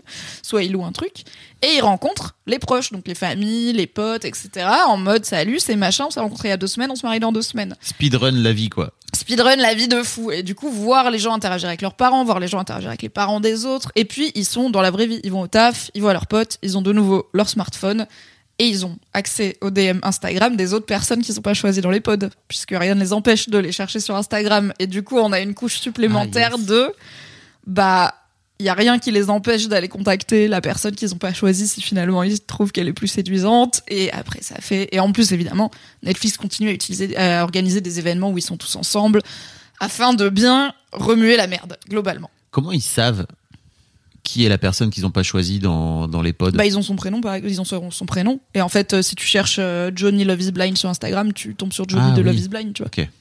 Et aussi, bah ils sont, ils vivent dans la même ville. Et il y en a une partie qui sont, tu vois, les mecs, ils ont leur contact, en- ils sont devenus potes dans les, dans les quartiers privés, les meufs aussi. Donc elles continuent, ils ont évidemment des groupes de discussion. Ok, et ok, tout. ok. Plus les événements où euh, ils se rencontrent, donc c'est pas, c'est vraiment pas compliqué. Et C'est de plus en plus un sujet au fil Faut des vraiment saisons. choisir les problèmes, quoi. Bah, tu vois, Love is Blind, je veux dire, ouais, tu, pars un peu pour choisir les problèmes, même si régulièrement, il y a eu des couples qui se sont formés, qui se sont mariés, qui ont tenu, qui ont l'air sains, qui ont, il y en a qui tiennent depuis la saison 1, donc depuis des années, euh, et euh, parfois même des, des gens qui ont, nous ont surpris, quoi. C'est fucké, donc. C'est fucked up. Mais ma hot take, Oui. c'est que c'est aussi l'endroit où je vois des discussions parmi les plus intéressantes Hmm. que j'ai vues dans- à la télé américaine, à la télé tout court, et encore plus dans une télé-réalité dating. Là, dans la saison 6, qui est pas encore finie, il y a eu un couple qui parle du fait que la femme euh, ne veut pas prendre une euh, contraception hormonale parce que, en plus, elle a apparemment une condition médicale qui fait que, en gros, elle est là. J'aime comme j'aime la façon dont mon corps fonctionne actuellement, et je veux pas la changer. Et le mec qui lui dit, bah moi, je suis d'accord que ça devrait pas du tout être le fardeau de la femme et tout, mais lui, il est terrifié de euh, concevoir avant d'être prêt et de se sentir prêt. Et il est très clair sur, en fait, moi j'ai été élevé dans une forme de dèche et je veux pas du tout infliger ça à mes enfants, donc je veux pas faire des enfants Mhm. avant d'être financièrement stable, tu vois, genre qu'on ait un certain niveau. Et elle est là, bah je suis d'accord, euh, je veux pas du tout faire des enfants tout de suite, mais du coup c'est lui qui a plus peur, tu vois, elle, elle est là, je veux pas faire des enfants tout de suite, mais si, bon, parce qu'ils utilisent quand même des préservatifs, tu vois, mais si disons dans un an, Excellente idée. oui quand même, Rappelons que la pendant une partie de la conversation, j'étais pas sûre. J'étais là. Allô les, cap- les capotes, les capotes, les capotes. Et au bout d'un moment, elle dit euh, une, une simple protection ne suffit pas à le rassurer. Donc Rappelons que la méthode du retrait n'est toujours la pas méthode une du méthode. retrait n'est pas une contraception. de Toujours pas. Voilà, ça n'existe pas. pas. ça ne marche pas. J'ai Non. reçu il y a quelques la semaine passée une femme à ta place qui m'a euh, qui, qui m'a dit écoute euh, un accident. Je lui ai dit est-ce que tu as utilisé la fameuse méthode dite du retrait qui est une méthode de contraception que n'est pas une méthode de contraception? Non. Elle a dit oui tout à fait. Voilà. Tu l'as donc reçu dans l'histoire de Daron. Tout à fait. J'imagine. Voilà ce qui vous arrive quand vous utilisez la méthode du Ça ne retrait. marche pas. Fini dans des podcasts parentalité. Ça ne marche pas. Ça ne marche pas. Mais donc voilà, ce mec-là, il a bah, une vraie euh, volonté, c'est tout à fait son droit de contrôler quand est-ce qu'il, d'être en maîtrise de quand est-ce qu'il y a Mm. potentiellement une conception dans ce couple. Euh, il veut pas lui infliger des trucs qu'elle veut pas subir euh, physiquement. Du coup, elle, elle lui parle, elle lui dit, bah on avait parlé vasectomie euh, quand on était dans les pods, euh, et il est là, bah ouais, pour moi c'est complètement une option. Juste le fait que ce soit pas sûr d'être réversible, c'est sûr que ça me fait hésiter. Et c'était une discussion hyper saine Ouais. entre deux adultes sur à quel stade on se sent prêt de faire des enfants, qu'est-ce qu'on a envie de vivre avant, ensemble et séparément, euh, c'est quoi nos peurs qui sont liées à ça, c'est quoi voilà nos particularités médicales qui sont liées à ça, et c'était en plus pour bah on sait un pays et c'est en Caroline du Nord qui est pas un État euh, parmi les Oui. plus euh, euh, progressiste. Euh, l'éducation sexuelle n'est pas toujours au niveau euh, aux États-Unis et l'éducation à la contraception. Et même dans une télé-réalité française, j'ai rarement vu euh, une Mm. conversation euh, de cette qualité-là autour de la contraception. Il y a eu un donc il y a un couple, un autre couple qui est formé euh, d'un homme et d'une femme euh, afro-américains qui bah le mec il lui a exprimé pendant un de leurs premiers vrais dates euh, face à face que une de ses peurs c'est d'être infidèle. Parce que c'est vrai qu'il a un côté tu vois hyper euh, flirty. C'est le mec Salut. suave il est beau gosse il le sait il prend soin de lui il est flirty et tout et en plus, il a un métier qui fait qu'il est souvent, en gros, il tient des locations de jet ski. Donc, il doit aller à tel lac euh, passer Oh, la wow. nuit pour recevoir les clientaux. Donc, en plus, il a un métier qui fait qu'il découche euh, souvent. Mm. Voilà. Et il explique en fait que déjà son propre père a été infidèle. euh, il dit mon père et ma mère, ma mère c'était sa, c'était sa meilleure amie. Ils s'aimaient de fou et j'ai jamais vu mon père lui être fidèle jusqu'à ce qu'ils Mm. finissent par se séparer. Et ensuite, je l'ai jamais vu être célibataire. Quand j'étais plus jeune, il m'emmenait en virée, euh, tu vois, en week-end d'infidélité euh, pour lui servir de couverture et un peu aussi parce que bah tu vois mon fils c'est cool de serrer des meufs et il dit en fait je suis un homme noir et j'ai jamais vu un homme noir être fidèle euh, même dans les personnalités célèbres afro-américaines les hommes que j'admire euh, bah il cite Will Smith euh, il cite euh, Didi et il est là bah en fait tous les hommes afro-américains que j'admire ont eu des scandales liés à l'infidélité et j'ai pas de modèle d'homme qui me ressemble et qui est fidèle et du coup j'ai cette peur là tu vois j'étais là Ouais, C'est incroyable. même, mais d'un niveau de Mm. deep hyper profond quoi et il y a des voilà il y a des niveaux de discussion et de profondeur qui sont rarement atteints dans la télé-réalité et en même temps je continue à penser que c'est pas très bien comme enfin c'est Oui. évidemment de la télé-réalité qui est faite pour créer du drama et qui en- alors cette saison ça a l'air d'aller en termes de la plupart des candidats et candidates ont l'air assez solides sur leurs appuis. Il y avait des saisons où tu avais des gens qui vraiment psychologiquement avaient pas l'air très bien et c'était pas cool de les foutre là-dedans, tu vois. Là, ils insistent sur, euh, ils ont une aide, une aide psychologique euh, à dispo, euh, ils sont screenés par des psys avant de participer, mais donc il y a un peu moins de malaise, même s'il y a du, du drama et des insécurités. Mais voilà, ma hot take, c'est que Love is Blind, c'est l'endroit où je vois des discussions entre vraies personnes les plus profondes et délicates sur des trucs liés aux relations, tout en étant bah, de la trash TV quand même. flingué du cul. Mais en fait, c'est fou parce que moi, j'ai vu euh, donc un seul épisode de Mm. toute ma life de Love is Blind, la réunion. Donc, la en réunion. l'épisode final qui se passe après l'émission où il débriefe globalement de tout ce qui s'est passé dans Mm. l'émission après que les candidats aient vu l'émission parce que bah, Oui. ils voient pas ce qui se passe en direct quoi forcément C'est aussi l'occasion pas mal de régler ses comptes, etc. euh, effectivement. Et donc il y a plein de tensions parce que bah, ils ont vu ce qui s'est passé pendant l'émission mais j'avais été étonné mais vraiment étonné de voir bon, déjà je sais pas si c'est toujours le cas mais c'est un couple qui, qui ouais, ils anime ça. mais alors moi ce que C'est un celebrity couple, euh, Ouais. Nick Lachey et Vanessa Lachey, euh, ils sont vraiment pas bons. Et enfin bref. En tout cas, moi, ce que j'avais cru, c'est qu'ils se démerdaient plutôt pas trop mal à réussir à animer cette discussion qui était quand même pas simple. Et j'avais été étonné de voir à quel point ils étaient émotionnellement matures, chacun à leur niveau. En tout cas, qu'il y avait un niveau par rapport de, de maturité et de prise d'en charge de leur propre responsabilité chacun. Euh, par rapport à tout ce qui avait pu se passer, alors que franchement, ça aurait pu, vraiment pu partir en flamme, en mode euh, tiens, tiens, tiens, canon de culé, toi, etc., etc. Bref, avec des bips partout, tu sais, Mm. bip, bip, bip, bip, En mode Jerry Springer. euh, you are not the father. Alors que là, j'ai l'impression, il parlait beaucoup d'eux. Enfin, tu vois, pour moi, il y avait un vrai truc. De... J'étais vraiment étonné de. Ah ouais, ok, donc c'est ce niveau-là de maturité émotionnelle. Et en même temps, ils sont dans cette émission. Qu'est-ce qui se passe? Ouais, c'est trop bizarre ce contraste. Et je pense que la, enfin, je vois très bien la réunion dont tu parles, euh, parce que c'était la saison où les candidats se sont rendus compte qu'ils étaient. On l'a la vu prod. ensemble ici, il y a deux ans, avec Doro, notre, Tout à fait. euh, notre, notre poteau qui était chez Mademoiselle et qui Oui. était monteuse, etc. Parce que j'ai vu le, la, la, la mémorise, l'archive Instagram qui est remontée hier. J'étais là, ah putain, c'est fou. Time is a flat circle, comme dit Doro, euh, si tu nous écoutes, je crois pas. Jodie que- Foster. Que euh. Et euh, donc oui, c'était en gros c'était la réunion où les candidats se sont rendus compte qu'ils avaient tout intérêt, que déjà leur alors peut-être pas ennemi mais adversaire commun c'est la prod et le montage Mhm. euh, qui forcément euh, donnent des images, euh, des idées très très tronquées et dirigées et scénarisées de qui est qui parce qu'il faut créer des rôles dans une télé-réalité.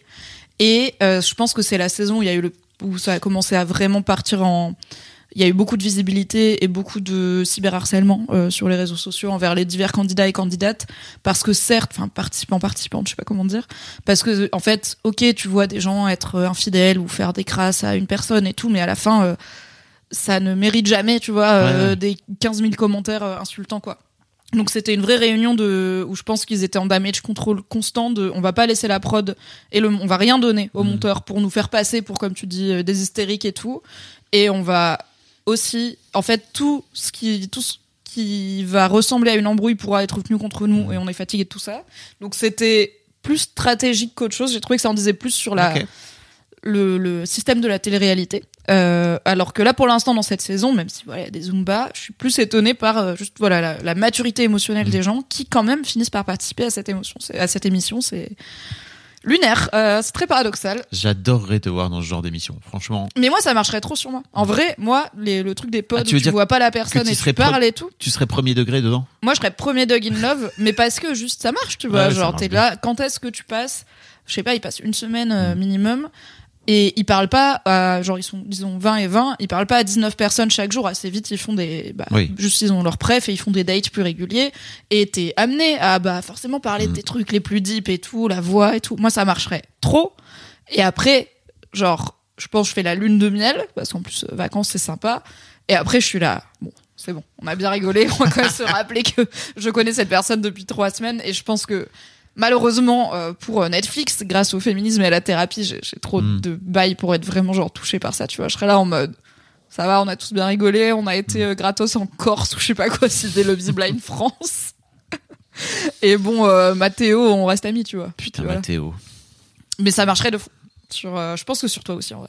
Toi, on te Ah ouais. dans un pod avec, genre, une meuf avec qui tu parles deep pendant toute la journée sans la voir. Let's go. Let's go. Mm. Hot take, Love is Blind, c'est bizarrement deep. Merci pour cette hot take, Mimi. De rien. Toujours là pour les pires émissions de Netflix. c'est quoi tes bails Oh là là Mais bail, c'est incroyable parce que je me suis retrouvé, mais en fait, je me suis rendu compte que j'en avais pas parlé dans le Fab et Mimi Show avant, alors que j'aurais pu gagner de l'argent grâce à tout ça. Mais bref, Faudrait que tu te fasses coacher sur ta relation à l'argent, Fabrice. C'est quoi cette, cette stratégie d'évitement? Anyway. C'est un chemin pour tout le monde. Ah bah, Même pour les euh, gens qui ont un podcast sur la relation à Ça l'argent. peut être long, mais c'est juste que c'est vrai que j'ai pas, euh, je me suis pas dit, ok, c'est cool, je pourrais en parler dans le Fab et Mimi Show plus tôt, mais parce que aussi, je crois que je me suis un peu fait surprendre, c'est-à-dire que j'ai participé, j'ai été sélectionné par euh, une entrepreneuse québécoise qui s'appelle Geneviève Gauvin, qui est incroyable. Salut Geneviève. Salut Geneviève, si tu nous écoutes, je crois pas qu'elle écoute, euh, que j'ai interviewé dans, dans Histoire d'argent.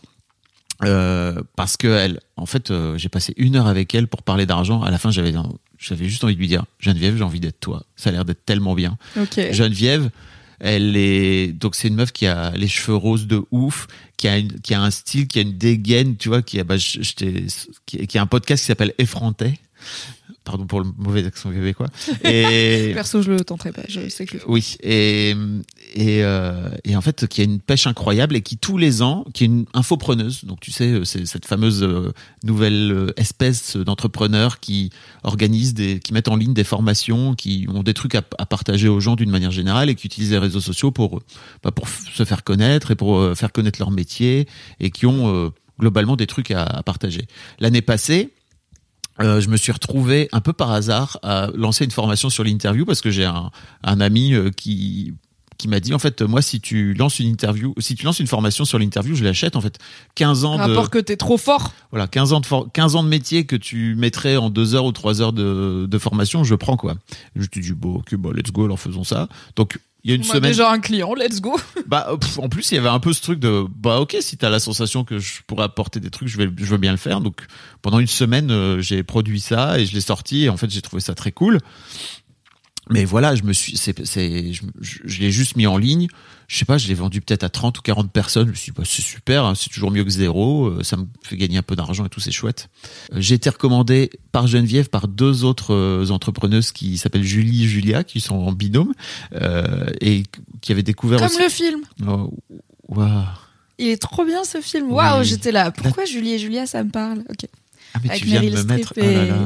Yes, bah maintenant tu penseras à Meryl Streep euh, qui farcit une poularde puisqu'elle joue euh, la chef euh, Julia Child. Oh là là, ce film est tellement génial. Je crois qu'il est bien, faudrait que je le revoie. Il est incroyable. Et Avec son- mon œil de cuisinière là. Je Ouais. vais me le refaire. ouais, c'est vraiment génial. Pardon. Euh, non mais tu viens de me mettre une grosse. Ah, J'ai trop envie de le revoir. Euh, et donc ouais, euh, Julie et Julia m'ont recommandé auprès de Geneviève, qui m'a contacté, qui m'a dit, écoute, euh, il n'y a pas, il a pas de formation aux interviews, donc si tu veux, tu peux venir dans ce qu'elle crée tous les ans depuis cinq ans, qui est euh, un truc qui s'appelle catching, comme euh, le son de la de la caisse euh, Auto- Enregistreuse. enregistreuse, Oui. euh, dans lequel elle regroupe, on va dire, une vingtaine de formateurs et de formations, euh, et, et en fait qu'elle va vendre pendant une semaine à un tarif ultra euh, Un préférentiel. gros bundle. Voilà, un bundle, comme, comme il y a parfois des bundles dans le jeu vidéo.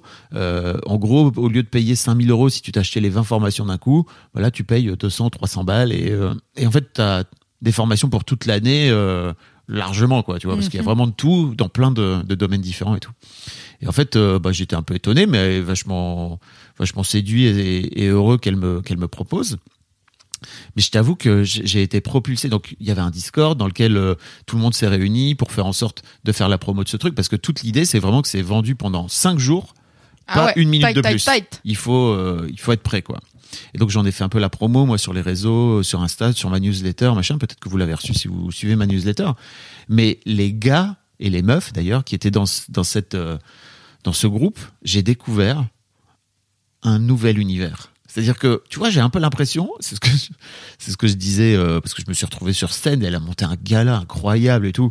Je me suis retrouvé sur scène à discuter avec d'autres, avec d'autres entrepreneurs, et moi j'ai l'impression de, Dont travailler- cette bonne Doro. Si je ne m'abuse. Doro était dans la- était dans la euh, salle, oui, tout à était fait. là, dont nous parlions euh, il y a quelques minutes. Et, et en fait, euh, moi, j'ai l'impression de travailler sur les internets depuis super longtemps, tu vois, et de connaître à peu près euh, les différents métiers qu'il peut y avoir, etc. Mais là, j'ai découvert dans le, on va dire, dans le dur et dans le- comment dire la précision et dans le quotidien, comment ces gens faisaient pour vendre leur formation au quotidien. Et ça m'a Ok. Parce qu'en soi, tu connais pas mal de gens, j'ai l'impression, qui sont coachs, euh, qui accompagnent euh, bah, des entrepreneurs, euh, entrepreneuses à différents niveaux.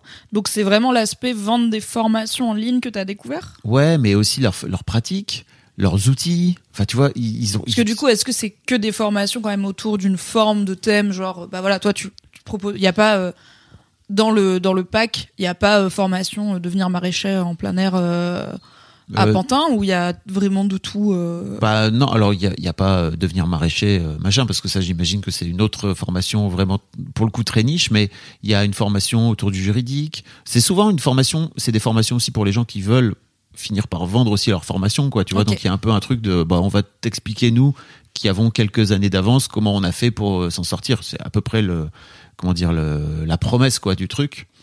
Et, et en fait c'était c'était enfin ça m'a perturbé vraiment de me dire ok donc en fait il y a plein de il y a ces gens là qui sont des pros chacun dans leur euh, dans leur métier et je me suis retrouvé propulsé là-dedans euh, ils se connaissent tous entre eux, ils ont tous des pratiques communes, ils se sont euh, échangés ont un des langage, bons tips, euh, etc. Exactement. corpo Ouais, de- exactement. de, leur domaine. Ouais, Ce qui est exactement. normal, hein, nous Ouais. aussi. euh, on a tellement d'expressions euh, qu'on en a fait un lexique, donc euh, C'est ça. Et tu vois, on je va me- pas juger. je, je disais à, à une des meufs, tu vois, je lui disais, mais c'est ouf, en fait, c'est comme si euh, je t'avais propulsé dans un monde avec 20 autres entrepreneurs dans les médias et que tu te dises, ok, où est-ce que je suis? Parce qu'en fait, on- dans les médias aussi, il y a plein de pratiques très différentes. Là, pour le coup, moi, c'est un truc que j'ai fait depuis des années. La façon dont on produit Et il y a Fab et Mimi Show. On se connaît tous, euh, machin Voilà. aussi, quoi. Et ça m'a. Mais en fait, je crois que je ne comprends. Je crois que je ne mesure toujours pas l'impact que ça va avoir sur moi. Mhm. À, à, on va dire moyen long terme. quoi. vraiment un nouveau monde euh, s'ouvre à toi, quoi. Nouvelle zone de la map euh, débloquée, Ouais. genre. Ah, il y a ça là-bas, ok.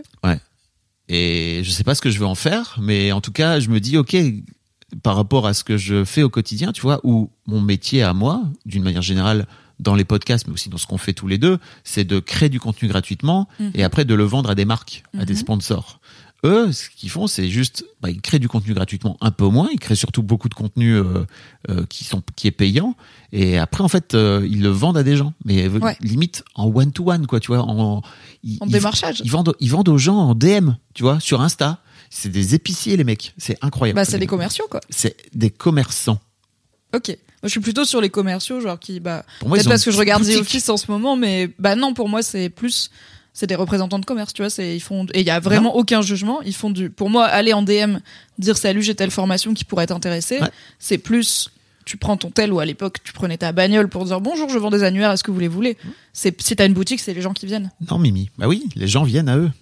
Bah, du- Les oui, gens viennent à eux. C'est Leur pas pa- pareil si c'est quelqu'un qui vient dans leur DM dire salut, comment acheter ta formation. Bah, c'est ça. Bah Les- non, mais d'accord, mais ça, c'est juste un cas. Tu me dis, eux, ils vont Oui, vendre a- en DM. il y en a plein différents, mais en fait, pour moi, le truc qui m'a le plus marqué, c'est vraiment les gens qui vont les voir en DM et en fait, euh, ils ont euh, d'un coup d'un seul une façon euh, très très particulière de leur vendre en DM, tu vois. euh, et je me suis dit, ok, mais pour, mais pour moi, c'est là où c'est des commerçants, c'est des épiciers pour moi. C'est Oui, vraiment bah, ils savent valoriser leurs produits. Exactement.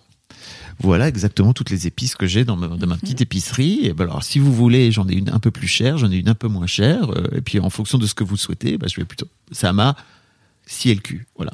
Et je sais, je sais pas ce que je vais en faire, mais juste, c'était impressionnant. Je- Alors, je pense euh, 2024, euh, Fab apprend encore mieux à se vendre et à se vendre et à vendre son travail. euh, c'est un bon ride. hein. Je sais pas si tu pensais que t'avais fini cet arc-là, mais Non, pas du tout. Mais c'est juste, euh, c'est surtout une autre façon de. Pour moi, c'est pas encore mieux, c'est juste totalement différent. ok. mais enfin, This is my buy. ouais, je trouve c'est. Je pense que dans un an, ça te paraîtra absolument lunaire d'avoir été dans ce package et d'en avoir pas parlé absolument partout dès que tu pouvais, etc. Tu vois, il y a aussi ce truc de justement de de commerce, mais euh, Oui. mais ça ça ça s'apprend. Oui. Donc trop cool. Je crois que j'ai pas comp- j'ai j'ai pas non plus pigé à quel point c'était euh, incroyable de me retrouver là-dedans. Bravo. Et je l'ai dit. Et à- tu étais, euh, si je peux me permettre, extrêmement élégant. Petit Merci. costard, petite paillette et tout. Euh, J'étais là, beau gosse. J'ai fait des blagues sur scène et tout. Après, les gens ils ont dit, dis donc, c'était super ce que t'as raconté. Je dis, ah oui, ben, Oh là, vous étiez si pertinent, monsieur. Ouais, tout à fait. Bah, trop bien. Merci, euh, merci pour ces bails euh, inspirants, euh, plus que les miens, car euh, j'ai des bails euh, plutôt chiants aujourd'hui. Mais c'est pas moi qui Oh, choisis, wow. tu sais. Moi, Tu je suis là. vendre. J'ai envie de vous raconter des trucs positifs. J'ai envie d'arriver dans une belle énergie. J'ai envie de vous parler de choses euh, qui sont euh, plutôt qui me tirent vers le haut. Et après, le problème, c'est que ces news existent. Donc, qu'est-ce qu'on veut pas faire déjà? On veut pas devenir une émission de commentaires d'actualité. Sinon, je me serais fait embaucher chez France Inter. Oui. On veut pas. Souvenons-nous de ce qu'on a dit. Il y a quelques épisodes, quand on était encore en bi-hebdo, c'était désolé, mais on va pas s'emmerder. Bi-hebdo, bimen- bimensuel. Euh, on va C'est bâtard bimensuel, parce que ça veut dire tous les deux mois, mais aussi deux fois par mois. Et Ah ça bon? m'énerve. Ouais. bi-hebdo, ça veut dire deux fois par semaine. Ou toutes les deux semaines. Je sais pas. Hmm. Je crois que bimensuel, c'est vraiment deux fois par mois. Tu sais pas? Qui ici est double championne régionale des Dico d'or? Peut-être que c'est moi. Tu mais sais- probablement que j'ai tort. Donc. Non, je crois 50-50. vraiment que bimensuel, c'est genre deux fois par mois. Ouais, mais c'est comme vendredi prochain, personne n'est d'accord sur ce que ça veut dire, tu vois. Vendredi en 8 Niquez-vous. Niquez-vous. On a des semaines de 7 jours. Pourquoi on dit vendredi en. Bref. Ce sera une autre take un jour. C'était coupé. Coupé. Mais effectivement, oui, l'objectif, c'est pas non plus de devenir un. On veut, on veut pas On tomber va dans pas être les truc. grandes gueules. Voilà. On va pas être Oh, là, wow. euh, Fab et Mimi réactent tout euh, l'actualité. C'est pas le but, même si parfois, évidemment, l'actualité et le contexte et la saucisse dans laquelle on évolue peuvent colorer les sujets qui nous inspirent pour les épisodes.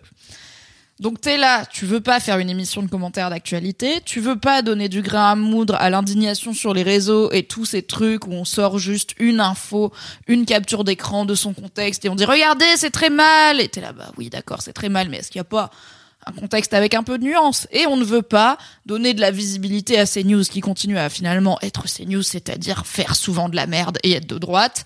Et du coup, souvent, quand il y a regardez, ces news a fait une dinguerie, ma réaction personnelle est oui. Et je continue ma vie, tu vois. Et genre, je- je- j'essaye, et toi aussi, de ne pas donner du grain, euh, de l'eau au moulin de euh, l'indignation perpétuelle sur les réseaux et de regarder comme moi aussi je suis pas d'accord avec ces news. Genre oui, on n'est pas la cible de ces news a priori, on n'est pas d'accord avec eux. Si on devait parler de ces news à chaque fois qu'on n'est pas d'accord avec ces news, On parlerait beaucoup de ces news. il se trouve que j'ai décidé de ne pas m'infliger ces news et d'habitude j'évite de vous en parler, mais là dans mes bails, quand même, euh, je pense qu'il faut que j'en parle parce que c'est la première fois que je vois une telle détente. euh, sur le sujet de euh, l'IVG euh, sur une grande chaîne française, puisque ce qui vient de se passer, à l'heure où on enregistre, fin février 2024, dans le plus grand des calmes, CNews a diffusé la liste des premières causes, enfin des, des causes de mortalité dans le monde, en notant que 73 millions de morts par an, c'est des avortements. Et je suis là, Que se passe-t-il? Peut-être bénéfice du doute, peut-être qu'il parle des personnes qui meurent euh, des suites d'un avortement, etc. Non, non, non. Il- Hmm. C'est le nombre évidemment de grossesses qui ne sont pas menées à terme, qui sont interrompues par une interruption volontaire ou médicale de grossesse, mais je pense qu'il pense pense plutôt à la volontaire. Et c'est une telle dinguerie, genre j'ai jamais de mémoire de meuf vue en France sur une chaîne de grande écoute dire l'avortement c'est un meurtre, tu vois. Genre vraiment, c'est tuer des bébés. Je suis là, mais on est où? Et alors il y a eu CNews s'est excusé, CNews est revenu dessus. Franchement, ça a bégayé fort. Faut rappeler que c'est dans ce graphique qui a été diffusé dans une émission du dimanche matin, T'es là, tu prends ton petit kawa. l'émission religieuse. T'as- t'as- Tu as capté ou pas? Ah, les- il y a une émission religieuse Ah non, mais a- ah, ah oui, t'as pas capté le contexte. Ah bah j'ai regardé, j'ai lu des articles, mais j'ai pas compris que c'était une émission genre à thème religieux quoi. Bah c'est si. Alors viens, on le fait. Enquête d'esprit en partenariat avec France Catholique. Merci Voilà. le Monde qui a remis du contexte. Merci. C'est très important parce que ça explique aussi euh, l'état d'esprit dans lequel sont ces gens qui sont fous, hein, entendons-nous bien, Oui. mais euh, aussi pour cadrer un petit peu et pourquoi euh, Laurence Ferrari, je crois, le lendemain, effectivement, Oui. comme tu dis, elle s'est excusée en bégayant un peu fort. C'est que La chaîne CNews présente ses excuses à ses téléspectateurs pour cette erreur qui n'aurait pas dû se produire et auprès de toutes les femmes. CNews a ajouté regretter la diffusion de cette info- infographie et présenter ses excuses à toutes les personnes qu'elle aurait pu heurter. Donc on a eu rétropédalage quand même euh, rapide. Voilà. quoi. Et ce mec, euh, donc il y a une émission du dimanche matin euh, où ça parle de religion, de bref, tu vois, il a quand même été capable de faire un truc sur les anges ou les démons, quoi, tu vois, des, une émission. Ça, fait- ça, ça fait partie des trucs qu'il y a sur CNews.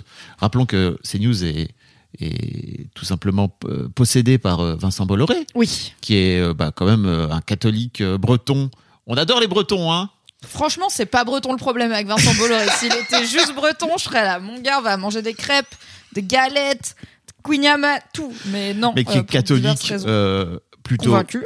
ah, convaincu, peut-être même intégriste vu les dingueries qu'il Oui, qui, qui promeut euh, via ses Voilà. médias euh, divers et variés de grande écoute, comme On- CNews. on ne sait pas après on ne connaît je connais pas moi personnellement Vincent Bolloré mais voilà il- Je pense pas qu'il est extrêmement pro-choix. hein. disons qu'il est plutôt dans une croisade hein, parce qu'on peut voilà euh, où Le terme utilise- est fort bien choisi. il utiliserait par exemple ces médias euh, comme des armes de destruction euh, en tout cas de, de Bah, de propagande, en tout cas, d'idées, euh, Propagande, d'idées euh, plutôt euh, rétrogrades, euh, tout à fait. Euh, mais donc voilà, c'est quand même, c'est le genre de choses où d'habitude j'essaye de ne pas m'attarder trop parce qu'il y a des gens qui ont des opinions qui sont pas les miennes. Ok, mais là c'est un niveau de, de détente Mm. euh, que voilà j'avais pas vu en tout cas de, de ma mémoire euh, personnelle et euh, bah, en tant que personne qui ne veut pas d'enfant euh, du tout, c'est forcément quelque chose qui me touche euh, et qui m'inquiète et je sais que hum, enfin il y a eu tout un toute une actualité récente sur l'inscription du droit à l'IVG euh, dans la Constitution euh, qui, euh, je le comprends, a un intérêt symbolique fort et ça peut pas faire de mal, mais qui, en vrai, le risque, je dirais, c'est un peu qu'on se dise, du coup, c'est bon, le droit à l'IVG en France est inattaquable puisqu'il est dans la Voilà. Constitution. faut expliquer que c'était un peu ça l'intérêt c'était de le Oui, de, voilà, de rendre la l'ancrer loi parce que c'était après. Donc, aux États-Unis, euh, le droit à l'IVG n'est pas inscrit dans la dans la Constitution, le droit à disposer librement de son corps, etc. Le statut de qu'est-ce qui constitue un fœtus, un embryon, un bébé n'est pas euh, le même selon les États. Mm. S'il y a de la fumée, ce n'est pas l'enfer qui vient me chercher, c'est Fabrice qui a éteint une bougie, genre Eh, Satan. Et- attends Et, euh, et l'IVG était vaguement euh, protégé au niveau fédéral aux États-Unis Mm. par une, une jurisprudence euh, Roe v. Wade, donc un cas où la justice fédérale avait tranché pour les, dire que l'IVG était légal. Et cette euh, jurisprudence a été levée euh, il y a un an ou deux. Donc euh, il y a beaucoup d'endroits aux États-Unis où, le, où les États peuvent protéger ou non le droit à l'IVG et où évidemment malheureusement des États euh, les États les plus conservateurs Bah euh, l'interdisent le criminalisent euh, mais ça devient enfin c'est vraiment euh, c'est- tu peux aller en prison parce que tu fais une fausse couche. Les effets sont voilà incroyables. les effets sont sur les terribles femmes c'est terrible et, euh, et donc c'est un peu en, en conséquence de ce bouleversement quand même euh, qui, a, qui a été aux États-Unis euh, la fin de Roe v. Wade, qui a eu les premiers débats sur est-ce qu'en France on ne devrait pas inscrire l'IVG dans la Constitution? Comme ça, c'est sûr que la loi Veil, machin, Ouais. ça peut pas être évoqué. Alors bon, la France et les États-Unis, ça marche pas pareil au niveau euh, légal. Je pense que symboliquement c'est bien d'avoir euh, l'IVG dans la Constitution. Je pense aussi que le risque, c'est voilà de se dire euh, du coup on, on s'arrête, Oui, oui. euh, on se repose sur ses acquis et on considère le droit comme tant qu'on est dans la cinquième république, il va pas bouger. Le risque, c'est peu que l'IVG soit euh, de nouveau criminalisé en France, euh, qu'il devienne totalement illégal comme il a pu l'être. C'est plutôt qu'il va être de moins en moins accessible et que les idées anti-IVG, anti- anti-choix, euh, se développent de plus en plus dans la population. Donc de moins en moins accessible, ça peut être en limitant tout simplement déjà l'éducation à la sexualité euh, pour tous et toutes. Ça peut être en limitant l'accès aux contraceptifs euh, pour les personnes mineures, en limitant les choses comme euh, les préservatifs remboursés, la pilule du lendemain qui peut être gratuite et anonyme et sans ordonnance, tout ça. C'est en limitant les subventions aux organismes comme le planning familial qui font le taf d'accompagner beaucoup de gens vers disposer librement de leur corps. C'est en augmentant les déserts médicaux où il y a de moins en moins de gynécos, de sages-femmes et tout simplement de personnes qui sont aptes à pratiquer des IVG, notamment chirurgicaux. Enfin voilà, il y a plein de façons de limiter le droit à l'IVG en France sans avoir besoin de toucher à la Constitution et qui peuvent se faire de façon beaucoup plus sournoise. on, Euh, on avait parlé à l'époque euh, chez Mademoiselle de ces fameux sites aussi, de ce site qui s'appelait ivg.net. Je sais pas s'il existe encore. oui, bah, ou des, s'étaient- des- des ils sont- équivalents, je pense, euh, pop régulièrement. Ils sont très très forts parce qu'ils mettent en place un site où tu as l'impression que c'est un site d'information et en de fait ils ont conseils. euh, voilà et ils mettent euh, le paquet qu'il faut sur le SEO aussi bien que quand on tapait IVG à l'époque c'était le premier site qui ressortait parce Et que oui, ces fut mecs un là temps. sont ces mecs-là, ces gens-là sont très organisés. Euh, et effectivement, il y avait une campagne à l'époque avec Najat Vallaud-Belkacem qui avait demandé aux médias de créer des liens. Donc on avait créé un lien sur Mademoiselle pour faire en sorte de faire remonter le site officiel parce que, bah, l'air de rien, ils étaient bien mieux placés. Mm. Euh, et quand tu appelles, on avait, on avait fait une enquête à l'époque. Quand tu appelles, effectivement, c'est pas, euh, ils vont pas venir te dire, oh mon Dieu, ils vont T'es en train de tuer un bébé, sortir la croix, machin, tout ça, de dire c'est pas bien, machin. Mais non, c'est plutôt hyper sournois, comme tu dis, de venir t'expliquer à quel point, bah, peut-être en train de faire. euh, On te fait culpabiliser, on te fait traîner parce qu'il y a aussi un délai Mhm. légal au-delà duquel oh non bah c'est trop tard. Euh, Il y a ce truc de on te on te on insiste sur un une certaine vision de ce qui est en train de se passer dans ton corps. On, te, on parle de ton bébé déjà par exemple, alors. Ouais. que vraiment à moins de 12 semaines c'est globalement une olive cocktail quoi. Euh, on te montre des images de à quoi il ressemble dans ton ventre qui sont Mhm. pas forcément très vraies. Il y a même des c'est malheureux, mais il y a des praticiens de santé qui forcent des personnes qui viennent avorter à euh, regarder euh, les images de l'échographie alors qu'on a tout à fait le droit de pas Bah vouloir oui. les regarder parce que chaque personne met fin à une grossesse pour des raisons qui la regardent et, euh, et ça peut être un sujet sensible. Enfin bon voilà, il y a, il y a il y a pas mal de trucs où j'arrive à compartimenter dans ma tête, genre, ok, la droitisation de la France, la droitisation de l'Europe, ok, on a des garde-fous, il faut porter des messages, tu vois, des, des contre-discours, etc. à ma façon, j'ai pas la solution pour unir la gauche, je sais pas comment on va faire, mais ok, on garde espoir, Personne féministe, optimiste et tout. Ne l'a, je crois. Mais là, ça m'a. Ouais, non, c'est- si vous l'avez, franchement, n'hésitez. Même pas vous m'appelez, vous, le- vous le faites. Faites-le, on sera là, on, on verra. Vous pouvez Voilà. nous laisser un vocal aussi. Si, voilà, si vous arrivez à mettre tout le monde à peu près d'accord, ce serait bien. Euh, donc, j'essaye de. Et j'arrive généralement à pas laisser ça trop trop m'atteindre, euh, mais ce truc de présenter vraiment l'IVG comme une source de mort, alors que le vrai chiffre c'est qu'il y a une personne sur neuf dans le monde qui meurt d'un avortement des suites d'un avortement clandestin. Freeze Pas un geste. Ici, la Mimi du montage, je tiens à m'excuser, car emportée par mon élan émotionnel et féministe, je me suis trompée dans une statistique très importante. Le chiffre qui fait mal, c'est que toutes les 9 minutes, une personne meurt des suites d'un avortement clandestin dans le monde. Et la source, c'est Médecins du Monde. Voilà, il était important de corriger ça. Donc, légaliser l'IVG et ça, permettre chiffre. un IVG en bonne Mm. santé, c'est aussi sauver des vies et sauver des vies de personnes qui, après, pourront faire des bébés si elles le veulent. Nyeh, Est-ce que c'est si important vraiment le réarmement démographique?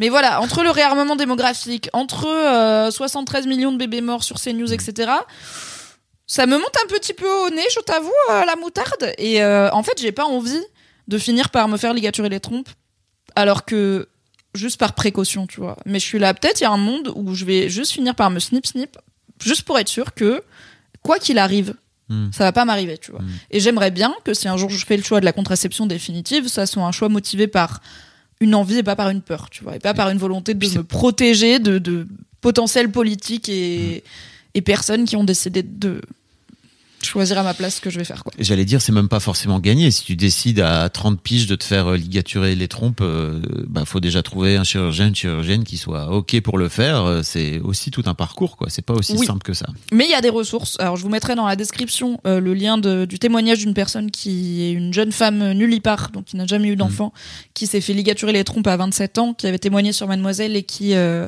avait donné le contact Mm. du docteur qui l'avait accompagné, qui est très OK sur faites tourner. Allez-y, Ouais. Vraiment, moi, je n'ai pas de souci euh, et que vous le faites quand vous voulez, car la loi dit qu'on peut avoir accès à la contraception définitive dès sa majorité. Mais dans les faits, quand on est jeune et qu'on n'a pas eu d'enfant, euh, surtout quand on est une femme, il y a des docteurs qui Mm. sont là. Vous allez le regretter.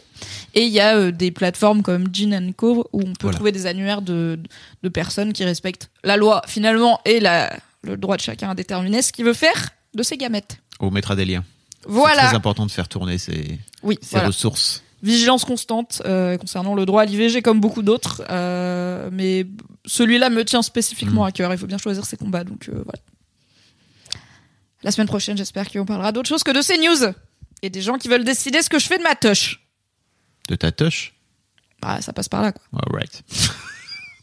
Alors, on a un Mars et Vénus euh, cette semaine qui nous a été envoyé par mail, dans une note vocale par mail. Donc, euh, rappelons aussi que vous pouvez nous envoyer une note vocale que vous enregistrez sur votre téléphone et que vous nous envoyez en pièce jointe Amazing. par mail sur coucou at lefabemimichaud.com. Putain, on est vraiment un magnifique duo.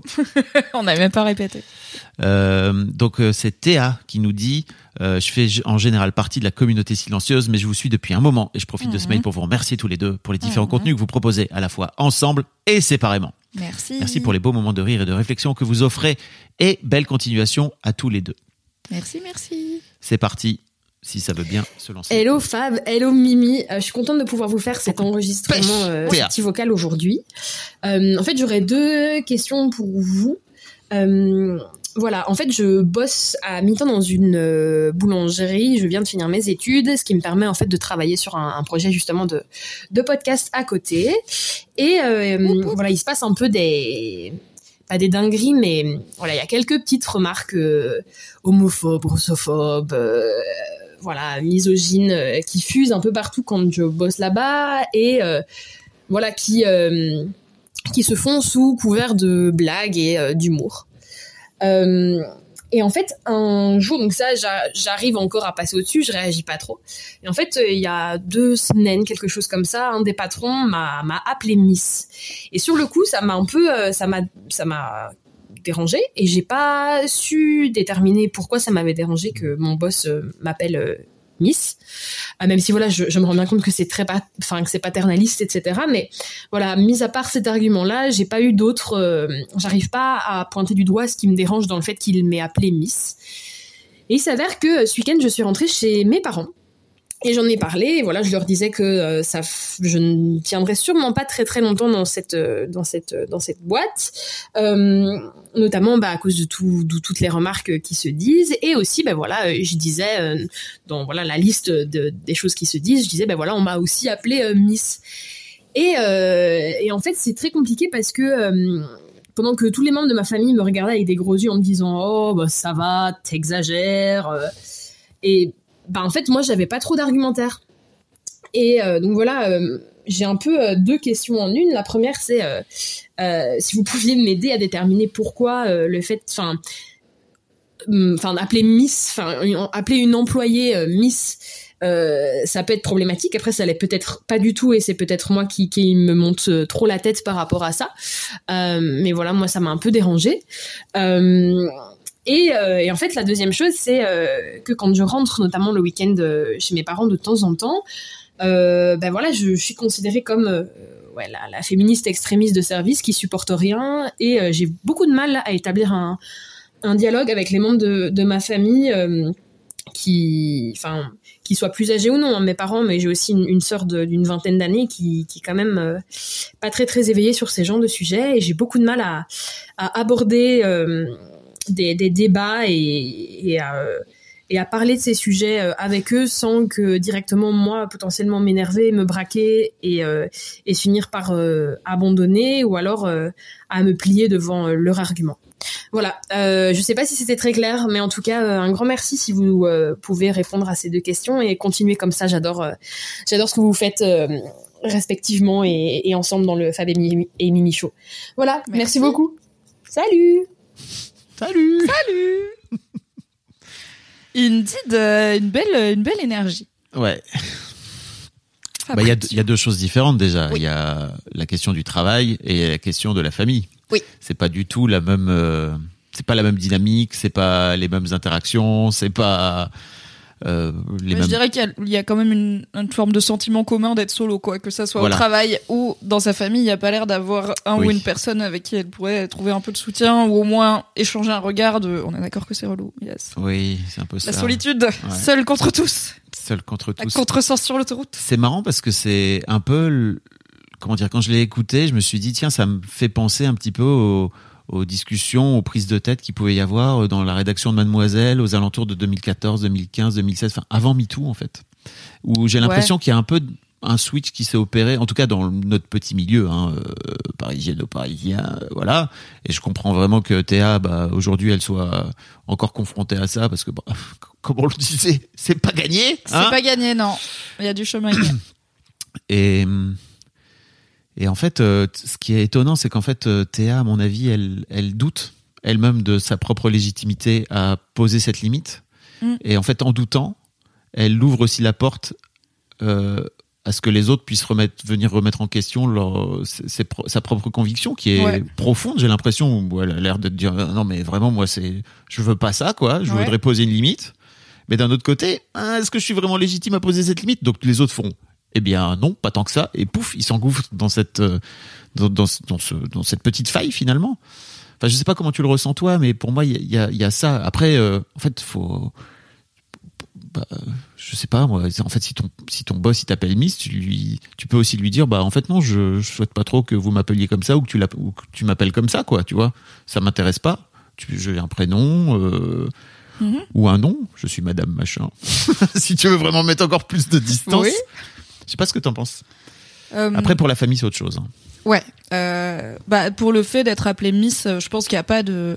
Est-ce que c'est ok ou pas d'être appelé Miss au travail? Je pense que c'est un truc, ça dépend vraiment des gens euh, et de la situation dans laquelle ils travaillent. Il peut y avoir une meuf qui est 100% à l'aise avec ça et qui part de ce job et qui est remplacée par une autre meuf qui est 100% pas à l'aise avec ça. Et c'est normal parce qu'on est tous et toutes des personnes différentes. On associe au mot des connotations différentes. Peut-être qu'il y a des, il y a des gens pour qui euh, être appelé Miss, euh, c'est un peu, euh, c'est, dégradant non, non, euh, pardon, justement, au contraire, Ah. des gens pour qui c'est plutôt valorisant, Valorisant. tu vois, c'est. ah, Parce qu'en plus, Miss, il y a un côté. euh, soit tu le prends comme euh, la Miss, soit tu le prends comme une Miss. Et oui, je ne suis pas n'importe qui, tu vois, donc même selon le ton avec lequel c'est dit, ça peut avoir des connotations et des implications très variées. c'est comme le débat avec Mademoiselle à l'époque voilà, où Mademoiselle a été rayée Il y des a des formulaires femmes qui veulent qu'on continue à les appeler mademoiselle euh, et euh, d'autres euh, comme moi qui sont là vraiment non. N'hésitez pas à ne pas.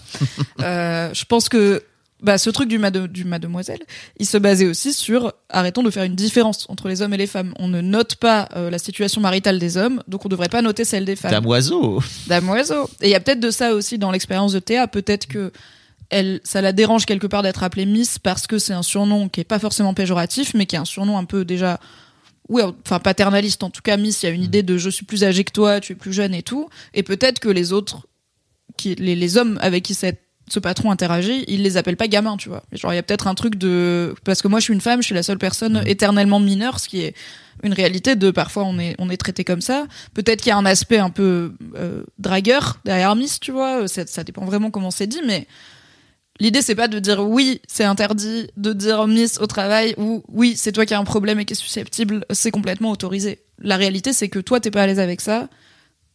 Qu'est-ce qui se passe quand t'essayes de l'expliquer à la personne qui le fait et ou à tes proches et qu'est-ce que t'attends de cet échange et comment faire pour faire changer les choses quoi c'est Mais quoi qu'il arrive, t'es légitime. C'est-à-dire que Bien sûr. je crois qu'il faut vraiment que t'entendes, Théa, qu'en fait, t'es légitime de, vou- de vouloir poser cette limite-là Oui. dans le cadre du travail et que, en fait, euh, c'est vraiment toi qui, qui peux le décider et que t'as as raison si c'est un truc qui te dérange, Oui. quoi. Voilà. tout à fait non tu as raison euh, C'est vraiment très important de, de dire, en fait, si c'est un truc qui te convient pas, à toi personnellement, comme dit Mimi, il y a peut-être d'autres femmes avec qui, et en fait, peut-être que cette, euh, que ce, que ce boss a rencontré d'autres femmes qui soient à qui ça faisait plaisir ouais ou à qui ça faisait plaisir ou qui osaient pas le dire. oui aussi Voilà.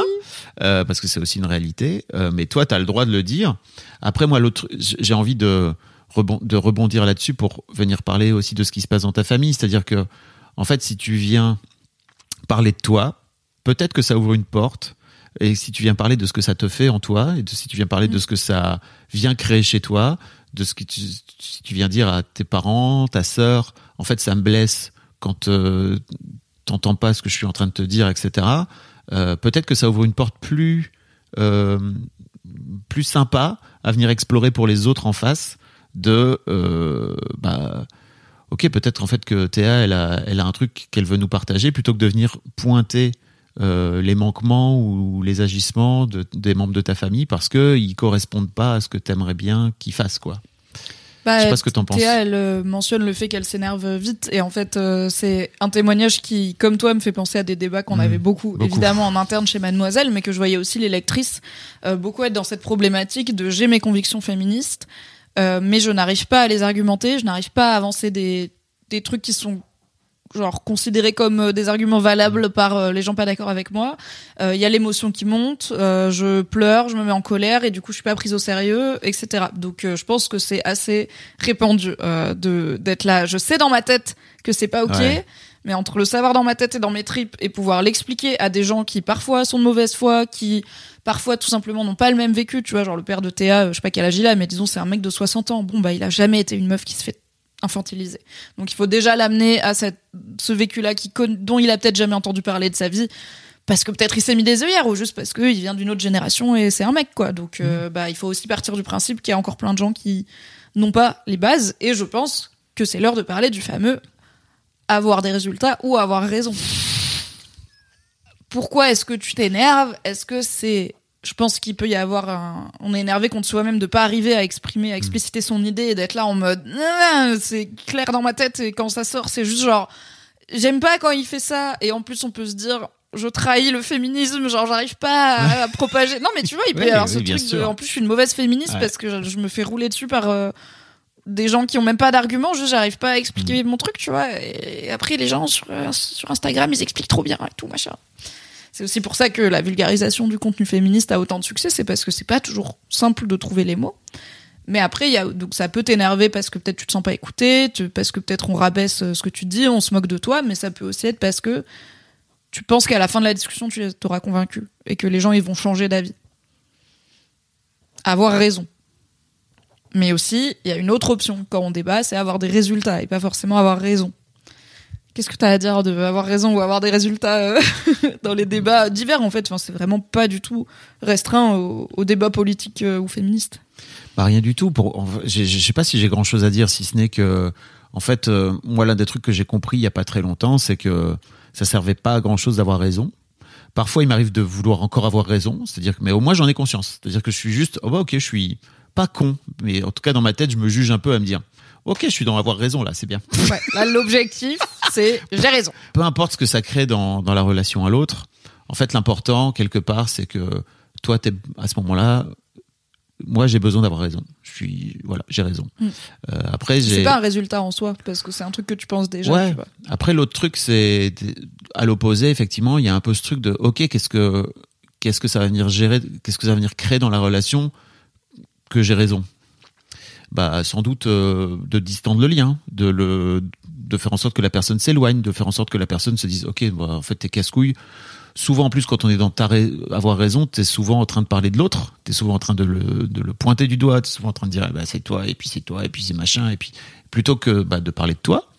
Euh, Par exemple, dans cet exemple-là, c'est pas pareil de dire à son patron, c'est vous m'infantilisez en m'appelant Miss, que de dire je me sens infantilisé quand Mm. je suis appelée Miss, parce que ça lui projette une intention qu'il a pas forcément, Mm. plutôt que de dire en fait ça crée ça chez moi et c'est ça le sujet dont, dont on va parler. C'est pas Et ça incite l'autre. à venir parler de soi également. C'est-à-dire que quand Mm. tu parles de toi, à ce moment-là, vis-à-vis de l'autre, et quand tu es un peu aussi. ouais, ça, je dis pas que c'est simple à faire, hein, ça Non, nécessite il y a des de gens qui veulent pas de se mettre en être vulnérabilité, en empathie etc. en face des fois. Voilà, hein. c'est ça. Et en fait, mais peu importe, toi au moins, tu auras la sensation d'avoir fait le taf. En tout cas, moi, Mm. quand je me retrouve dans ces situations-là, parfois je me retrouve face à des murs et je me dis bon bah c'est pas grave, au moins j'ai la sensation d'avoir essayé quoi. Tu vois, de pas avoir juste, euh, de pas avoir juste pointé l'autre en disant eh bah c'est toi et c'est de ta faute et c'est machin et c'est toi et Toi, c'est le toi. problème. C'est toi le problème. Alors que, bah, ouais, alors ça peut être moi le problème, mais ça aussi toi le problème. C'est-à-dire que si on part du principe tous les deux que on est responsable à 50-50 du problème, euh, peut-être qu'on peut arriver à un truc. Et d'autant plus avec la famille où, a priori, bah, t'as des parents qui t'aiment et qui font en sorte de vouloir euh, ton bien. Hein, ça, c'est un- c'est une vraie possibilité. En fait, si tu si t'ouvres euh, à ce moment-là plutôt euh, de l'émotion à venir dire bon bah voilà en fait ce que ça fait quand voilà ce que ça me fait quand quand vous voulez j'ai l'impression que vous voulez pas m'écouter voilà ce que ça fait en fait c'est compliqué pour moi alors que il y a un vrai truc pour moi qui est compliqué c'est ceci cela. Bah en fait t'ouvres une porte aussi pour que l'autre en face puisse venir parler de lui plutôt que de venir parler de toi parce que très régulièrement quand tu commences par eh ben toi t'es ceci et t'es cela l'autre qu'est-ce qu'il va faire? Il va répondre en disant eh ben toi t'es aussi ceci et cela Toi, t'es pas parfait, toi. Moi, c'est pas Moi, parfait, t'es pas moi. parfait, moi. Moi, Bah, toi, t'es pas parfait. parfait, toi.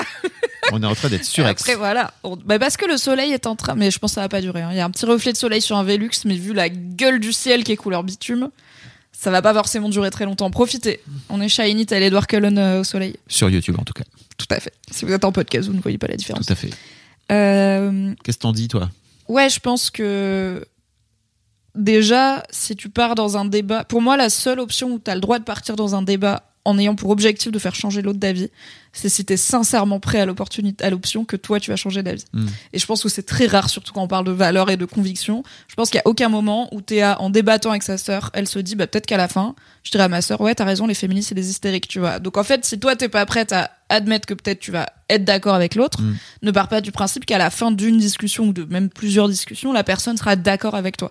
Pour moi, l'idée, c'est plutôt de planter des graines, de lui, de montrer d'autres façons de percevoir les choses, de ressentir les choses. Et c'est là où on en vient à parler et partir de soi. Bah, ça aide. Euh, plus, c'est aussi peut-être sortir un peu du général, du systémique et arriver au particulier Mm. plutôt que d'aller dire ah là là mon patron c'est un gros misogyne il fait grave le jeu du patriarcat en m'appelant Miss ce qui va peut-être être plein de trucs qui conf... enfin qui braquent des gens qui déjà ont peut-être pas euh, le background féministe que t'as as fini par avoir toi Théa et qui peut-être vont dire attends mais du coup moi aussi je fais partie du problème parce que je vois pas le problème donc maintenant on est idéologiquement ennemis juste de dire bah je me suis encore sentie euh, infantilisée au travail euh, parce que mon patron il m'appelle Miss et que euh, bah j'ai beau eu lui en parler il arrête pas et c'est contraignant. Euh, et si jamais enfin je dirais que moi une des phrases qui mm, que je prononce le de plus en plus notamment en débattant avec mes parents et avec ma mère de nos différences de perception de, de parfois de, de conviction c'est de de dire d'accord mais on n'est pas la même personne et en fait toi tu pour toi ça c'est ok. Et pour moi c'est pas ok ou vice versa. donc en fait l'idée c'est pas de convaincre. Oui c'est infantilisant d'être appelé Miss c'est de dire peut-être toi chère sœur ou toi cher daron ou cher daronne tu t'en fiches tu t'en ficherais et tu serais même très content euh, d'appeler d'être appelé Miss d'être appelé gamin et tout. Bah moi en fait juste je suis pas la même personne. Tout comme toi t'aimes le chou-fleur et moi j'aime les brocolis. C'est voilà c'est comme ça. Et l'idée c'est pas d'avoir tort ou raison dans son ressenti, on s'en fout, c'est ok, t'as ce ressenti, essayer de comprendre d'où il vient. Encore une fois, peut-être que c'est plus simple de faire comprendre ce que tu ressens si tu peux mettre un peu de contexte du type, bah non seulement je me sens infantilisé, mais en plus, euh, voilà, euh, les autres, euh, ils les appellent monsieur machin par leur nom. Ouais. Donc euh, moi, en plus, il y a une différence peut-être de, voilà, il y a un vécu qui est peut-être évident pour toi, qui l'est pas pour voilà, ton daron, ta daronne, ta sœur, etc.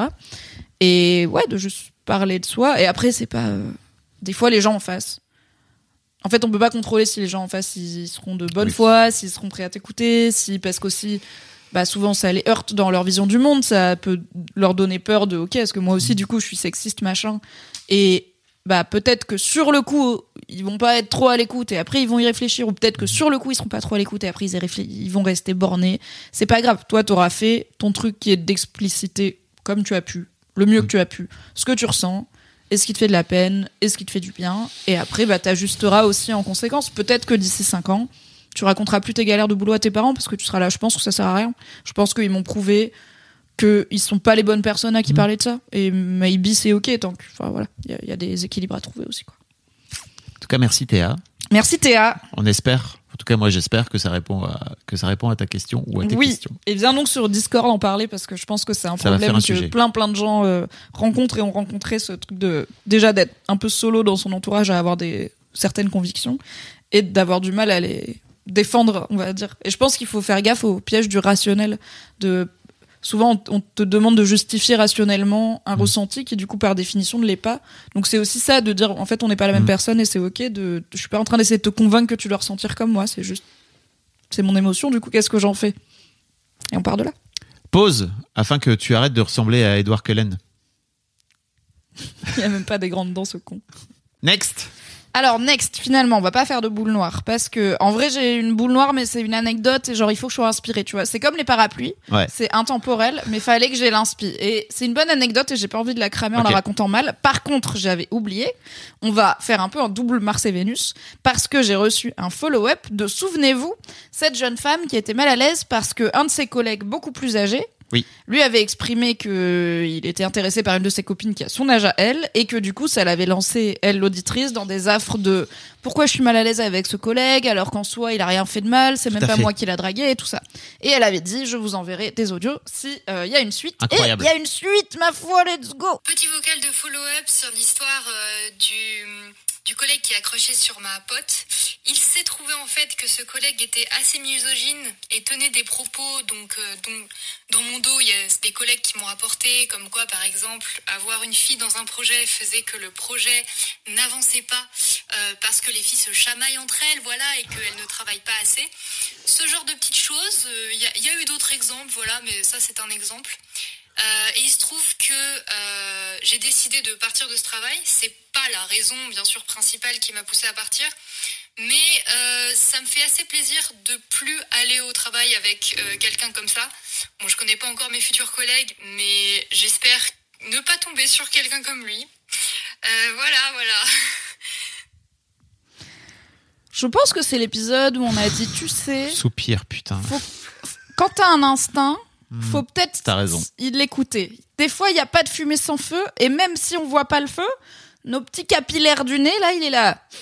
Ça sent un peu le cramé quand même. Ça sent un peu le miso. Voir ça sur la merde. Eh oui, ça sent les opinions de merde. C'est Donc, incroyable à quel point, mais je sais que je vais tirer une balle dans mon camp quand je fais ça. L'appel vient de l'intérieur de la maison. Not all men, mais Les- pas mal de mecs Les quand hommes même, ne sont jamais décevants, putain. Euh, vraiment- Et désolé, c'est vraiment une grosse généralité que je fais, mais vraiment, c'est Non, mais oui, c'est en comme plus. c'est éton- comme c'est étonnant. Cette Non. auditrice, elle était grave en empathie, grave, je veux vraiment pas, genre, le Mais ça m'énerve, putain, ça m'énerve Nous, tellement. on était sur le vivre ensemble, écoute, et au final, il est là, euh, Mais les ça m'énerve. ralentir les projets. Eh ben, tocard, voilà, c'est peut-être pour ça que t'es célibataire dans la vie, c'est parce que t'as ce genre d'opinion. Bon voyage professionnel à cette auditrice qui va, j'espère, arriver sur des collègues Mm. un peu plus progressistes ou qui auront d'autres types d'opinions de merde, comme par exemple les parapluies, c'est super, mais pas des trucs euh, sexistes. Et puis voilà, à la fin, euh, les dinosaures vont s'éteindre. Mais euh, bon, me- voilà, elle nous avait teasé que je ferais des audios, mais à mon avis, j'avais raison de me méfier. oh non, ça t'a colère. Tu veux qu'on se remette un peu de nani nana là pour te, te Ah, ça, de me gonfle en fait parce que Mais c'est chiant. Après, t'es là, les meufs après, elles se méfient et tout. ça me gonfle, ça me gonfle tellement. Et en fait, elle a raison. Fondamentalement, elle avait raison depuis le départ, tu vois. Oui. Elle avait et, et- mais en elle fait, avait raison aussi peut-être de, de s'interroger. Elle avait raison de douter, je trouve vraiment. Et en fait, c'est trop bien qu'elle ait douté, c'est trop bien qu'elle nous ait partagé ce doute, etc. Mais en fait, putain, mais les mecs, mais les mecs, Après, chère auditrice, qu'est-ce qui t'empêchera, une fois que tu auras quitté ce travail, accompli ta période d'essai dans ton nouveau travail, de lui envoyer le Fab et Mimi Show, les deux moments où on lui parle, les petits timecodes en disant, pour info, une pierre dans ton jardin, une petite graine dans ton cerveau. Voilà, quid de arrêter de penser comme en 1958 Je ne sais pas.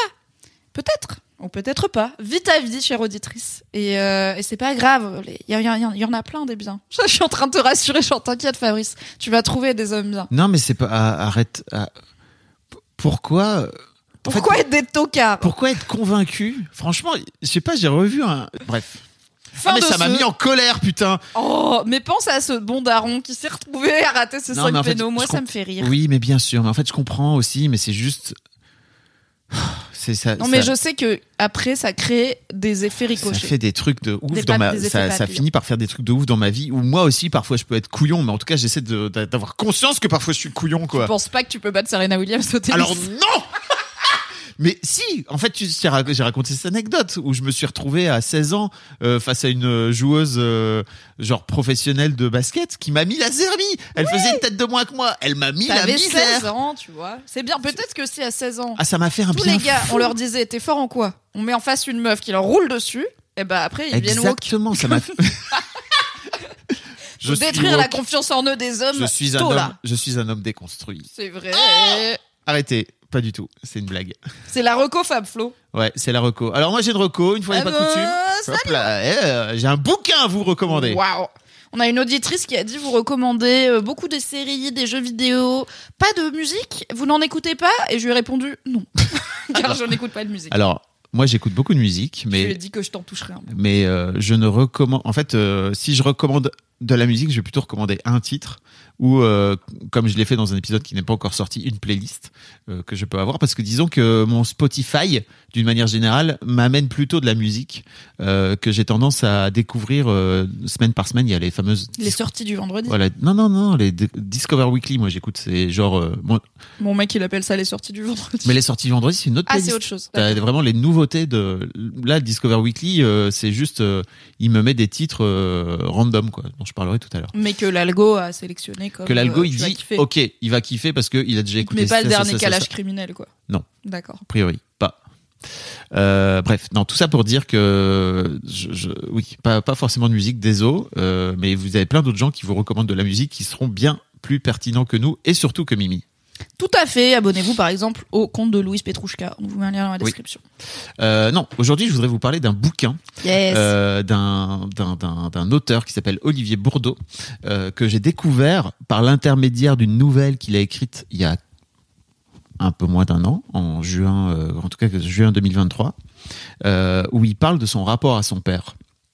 Euh, c'est une c'est une nouvelle qui a été prépubliée dans Kessel, euh, qui est une euh, dans une newsletter, tu sais donc euh, Kessel c'est un outil de newsletter où ils, ont envoyé la nouvelle euh, toutes les semaines pendant un certain temps. Et euh, en fait, je connaissais Olivier Bourdeau de nom parce que c'est lui qui a écrit notamment En attendant Bojangles, euh, qui a été après adapté au cinéma avec Romain Duris, Virginie Efira, etc. Mais je connaissais pas son histoire à ce gars. Et donc j'ai découvert par Kessel euh, son rapport à son père, parce qu'en fait on a fait Histoire de Daron ensemble, c'est aussi pour ça que j'ai découvert, euh, où il raconte qu'en fait il va, il va devenir papa. Et donc c'est aussi l'occasion, ce, ce, ce chemin de future paternité, de regarder un petit peu en arrière et de voir l'éducation qu'il a eue avec son père. Où on peut dire que globalement le mec un a homme de été sa génération mal, non, a maltraité. pire, maltraité, euh, psychologiquement, euh, physiquement. Euh, ça l'a fracassé, Olivier. Et euh, c'est un mec qui aujourd'hui a une quarantaine d'années, euh, qui est une, qui est un sucre, voilà. Mais euh, comme il le dit très bien dans cette nouvelle et dans son bouquin dont je vais vous parler, euh, Olivier a toujours euh, en tout cas, a toujours eu du retard. C'est-à-dire que, en gros, il est gaucher, il est dyslexique, il est sourd d'une oreille, tu vois. Donc déjà, il part dans le milieu scolaire, it is Ouais. complicated, quoi, tu vois. Et puis bon, c'est un mec euh, qui a 40 balais, donc euh, il était à l'école dans les années 80, wesh. Mhm. Euh, Et avec, en tout cas, un les- daron qui est peut-être pas prêt à accepter que son fils est un peu différent et a des besoins différents. Alors quoi. clairement pas. Et, et en fait, cette nouvelle m'a brisé le cœur vraiment parce que en fait, tu sens à quel point Olivier est un mec profondément bon et gentil et à quel point ce daron lui a tout simplement roulé dessus et pas que sur lui, sur euh, sa femme, sur euh, et en fait son père est mort. Donc euh, c'est aussi pour ça qu'il raconte euh, ce, ce- son père est mort juste avant que son fils son fils naisse quoi tu vois. Donc il y a un truc aussi de, de vie de mort qui est incroyable de, de transmission. Et euh, sa, sa nouvelle m'a fait pleurer euh, enfin vraiment ça m'a touché vraiment profondément. J'ai interviewé ce gars dans, dans l'histoire de Daron euh, avant qu'il devienne papa on a parlé de cette nouvelle, on a parlé aussi de, son rapport, et putain, mais il m'a touché encore plus profondément. C'est-à-dire que de l'avoir en face de moi. Alors certes, on était en visio parce qu'il vit en Espagne. euh, ça m'a, ça m'a fumé parce que, en fait, il, il explique qu'il est minable, mais c'est pas une posture. Hein. Tu sens que profondément, il y a un truc en lui de, ok, je me rends bien compte que plus ça va, et je vais raconter un petit peu sa carrière de, de- d'auteur, plus ça va, plus, ok, il y a des gens qui disent que j'ai du succès, mais au fond de lui, Il croit toujours pas qu'il vaut quoi que ce soit. non, vraiment. Et donc, l'un de ces trucs, c'est que à un moment donné, il raconte dans ce, dans ce bouquin qui s'appelle donc Développement personnel, qui sort le 1er mars, donc je crois juste euh, après que ce- cet épisode sorte. Euh, il raconte en fait que euh, il, donc il est né en 1980, donc il a sorti son premier bouquin à 36 ans, donc on peut dire assez tardivement. C'est tard 36 ans pour sortir son premier Bah, par rapport à son objectif qui était, moi j'ai envie d'écrire. euh, Ah oui, il était là, je veux être auteur, romancier. Ouais, et d'avoir aussi conscience que bah, globalement, il est nul dans à peu près tout, tu vois, sauf ça, parce qu'en fait, en gros, il dit bah moi, mon père m'a le seul truc qui était cool, c'est que j'ai pu lire, tu vois, et donc il a beaucoup lu, et donc euh, il était capable de, de s'enfermer dans les bouquins, et, euh, et donc en gros, il a il a sorti euh, il a sorti en 2016 en attendant Bojangles.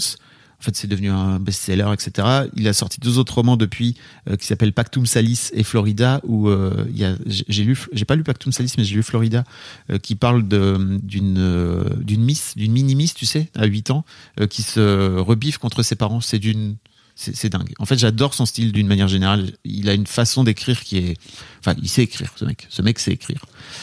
Euh, je l'ai interviewé dans Histoire de Daron, et donc là, il sort ce bouquin qui s'appelle Développement personnel, où il parle plus de lui, tu vois. Et à la fin de l'épisode, enfin, à la fin de notre interview, moi, je lui avais dit, mais putain, c'est incroyable la façon dont t'écris sur toi, t'as un recul sur toi et tout. Faudrait que t'écrives plus sur toi. Et tu vois, il avait un peu ce truc de, qu'est-ce que les gens en ont à foutre de, de, ce que j'ai pu vivre et de ce que j'ai vécu, etc. Et je lui disais, mais mec, en fait, t'es en train de parler de, je crois, le quotidien et le vécu de plein de mecs qui ont pu se faire maltraiter par leur père, maltraitant, quoi, tu vois. Mhm. Et euh, je crois que tu n'imagines pas à quel point, si les mecs sont fuckés aujourd'hui, c'est pas complètement par hasard, c'est aussi parce que leurs darons ont été fuckés, qui ont eux-mêmes été fuckés par leurs propres darons, qui ont même été sans doute fuckés par la guerre, qui bon bref. Dans Trou Détective, il y a un, un jeune homme, mais adulte, qui se prend une baigne par son père. Mhm. euh, et euh, il y a une, une de ses amies au jeune homme qui, qui remarque qu'il a un bleu et qui, et qui dit euh, Putain, mais c'est pas possible, c'est vraiment un animal ton père. Et le mec répond euh, Il a été élevé par un animal pour devenir un animal. Mhm. Donc au final, l'un dans l'autre, il fait ce qu'il peut avec ce qu'il a, quoi. Et la fille répond Bah oui, mais toi aussi, t'as été élevé par un animal et t'es sympa. Ce qui est un vrai argument aussi. Mais Oui, il y a sûr. bien sûr un truc de générationnel, quoi. Et donc, euh, dans, un peu dans la veine de ce qui de ce qu'il raconte dans cette euh, dans cette nouvelle extrêmement touchante, bah, je vous mettrai le lien si vous voulez aller si vous voulez aller le lire. Euh, Olivier sort un bouquin qui s'appelle Développement personnel, qui est Olivier est un est, est un bon con. Voilà, Ah. c'est un bon con. Ah, parce que jusque-là, je t'avoue, on n'avait pas l'aspect for- C'est- foncièrement rigolo. Il est drôle. Moi, j'ai pas lu En attendant Mo Jungles ni vu le film, mais c'est très bien. Il est drôle. On, on rigole un peu. Il y a, en fait, il y a plein d'histoires où il parle effectivement de lui et de son rapport à sa carrière, de comment il en arrivait à, écrire, etc. Contre vents et marées, avec plein d'aides de sa famille, de ses frères, de ses sœurs, etc. Parce qu'effectivement, pas trop de son père. Euh, Enfin, son père l'a aidé d'une autre façon, en fait, on va dire. Euh, et il, a, raconte notamment euh, une rencontre avec Marc, avec Marc Lévy qui est incroyable, où en fait Marc Lévy est en train, à l'époque où il est un peu en mode, ok, je vais devenir auteur, quoi, tu vois. Il raconte qu'il est avec euh, un de ses amis euh, qui est hyper proche. Alors il y a tout un truc où il raconte d'abord à quel point ce mec, il a beaucoup compté dans sa vie, etc. Mais bon, en même temps, comme il est fauché, il est content parce que c'est lui qui l'invite au resto, donc il va pouvoir manger gratis, etc. L'autre, il a des problèmes, il lui raconte ses problèmes, il en a un peu rien à foutre parce qu'à un moment donné, il y a Marc Lévy qui est à côté et qui l'a rencontré, qui l'a- qui l'a vu. Il est là pour networker un peu. Il est là pour networker et en même temps, attends, je vais te retrouver ce moment parce que c'est vraiment incroyable. Franchement, quand c'est ton pote qui t'invite au resto, encore plus censé que d'habitude l'écouter un peu respectueusement, je trouve. Oui. Mais c'est peut-être mettre trop de valeur derrière l'argent, tu vois.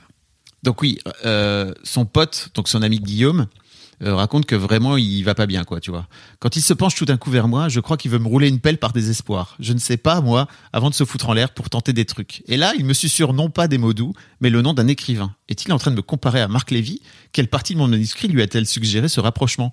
Je n'ai jamais rien lu de cet auteur, mais ce que j'ai entendu dire de son travail ne correspond pas à la flaque d'acide que je fais couler tous les jours sur mon papier. Guillaume me répète encore plus bas le nom de l'écrivain et me fait des signes du menton. D'où Jésus.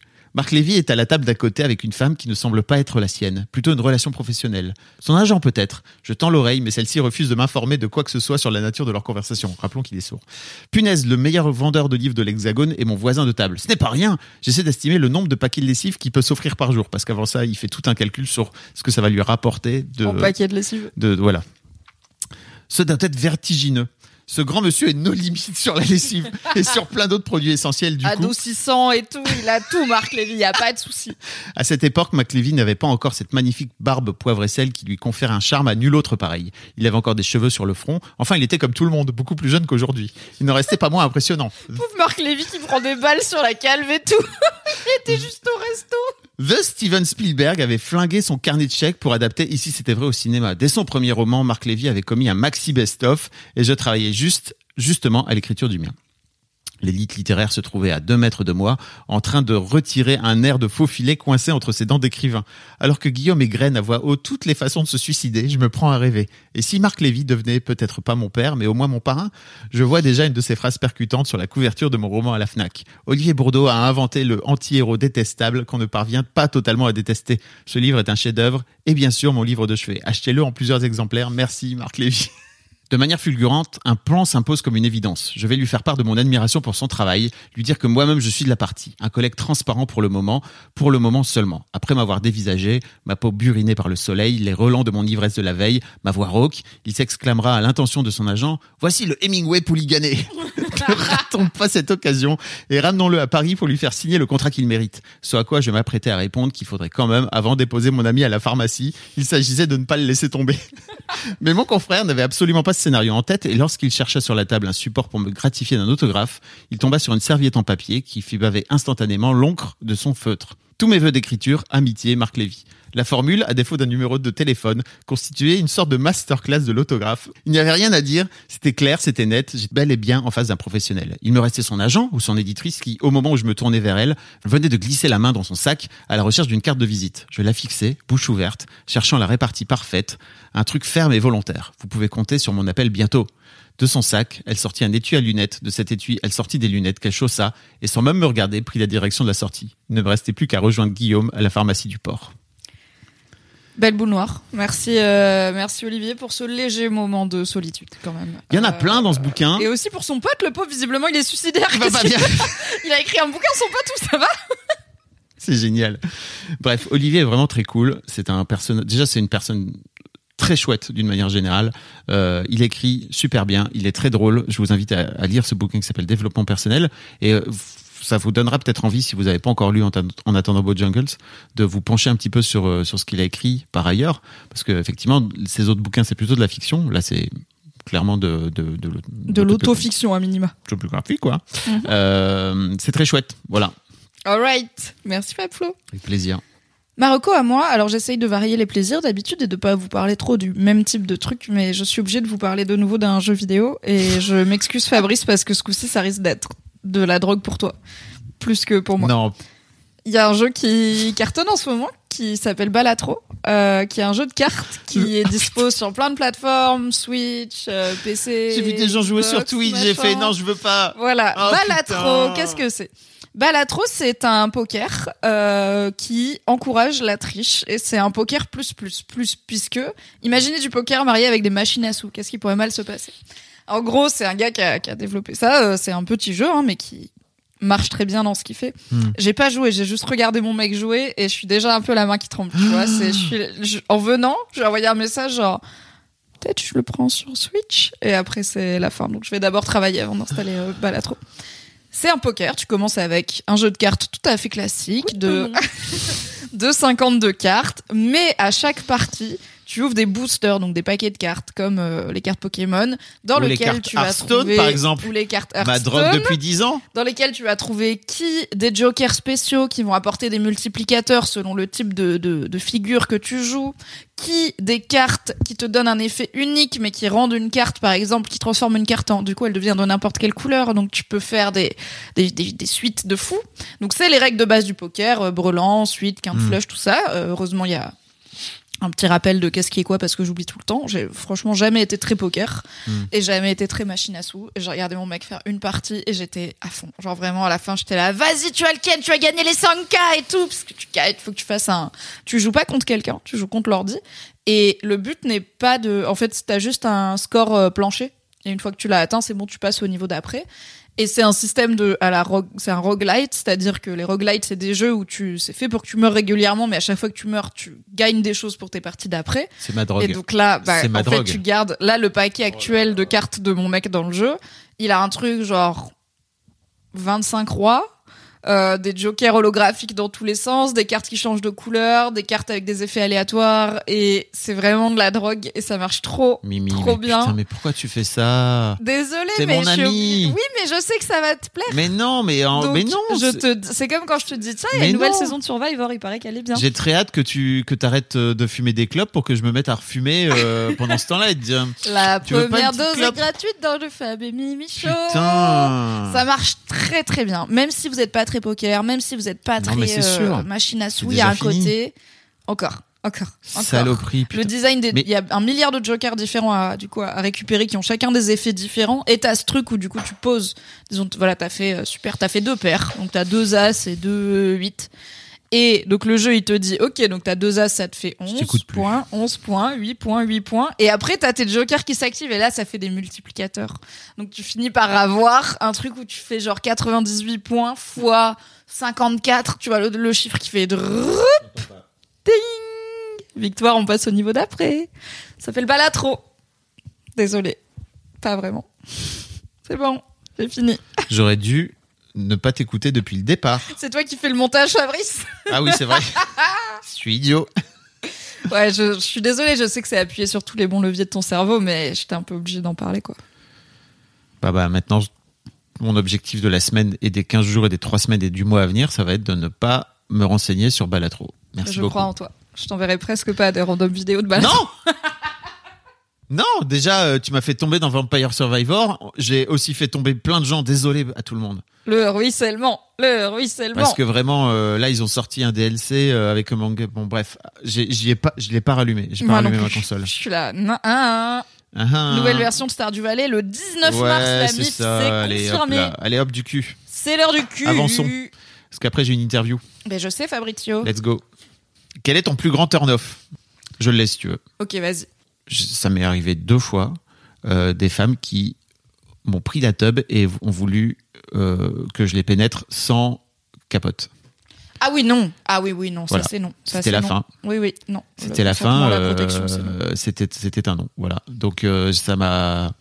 Et en fait, comme c'était la première fois que ça m'arrivait, enfin la première fois, c'était la première fois que ça m'arrivait, euh, je me suis, je me suis étonné de voir à quel point ça m'avait turn off. Quoi. Tu vois, j'ai fait, ok, tu vois, j'aurais pu dire, non bah écoute, euh, non, on va pas faire ça. Euh, attends, bouge pas, je vais mettre une capote, machin. Non, ça m'a juste dit, ah mais, ah oui, d'accord, donc ça c'est toi.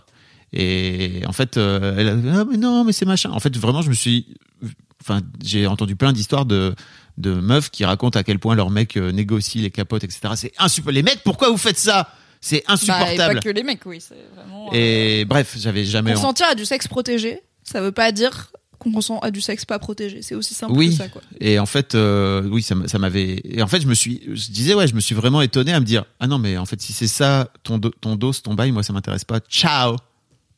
J'étais là bon bah ok, bah, c'était bien, très bien. Bah écoute, euh, je comprends. Euh, rappelons que la. Alors c'est un sujet dont on parle plutôt dans l'autre sens, effectivement, des mecs qui soit retirent la capote pendant Mm. l'acte euh, sans prévenir leur partenaire, ce qu'on appelle le stealthing, parce que souvent c'est fait en discrétion. Stealth, Oui. ça veut dire euh, en soum soum.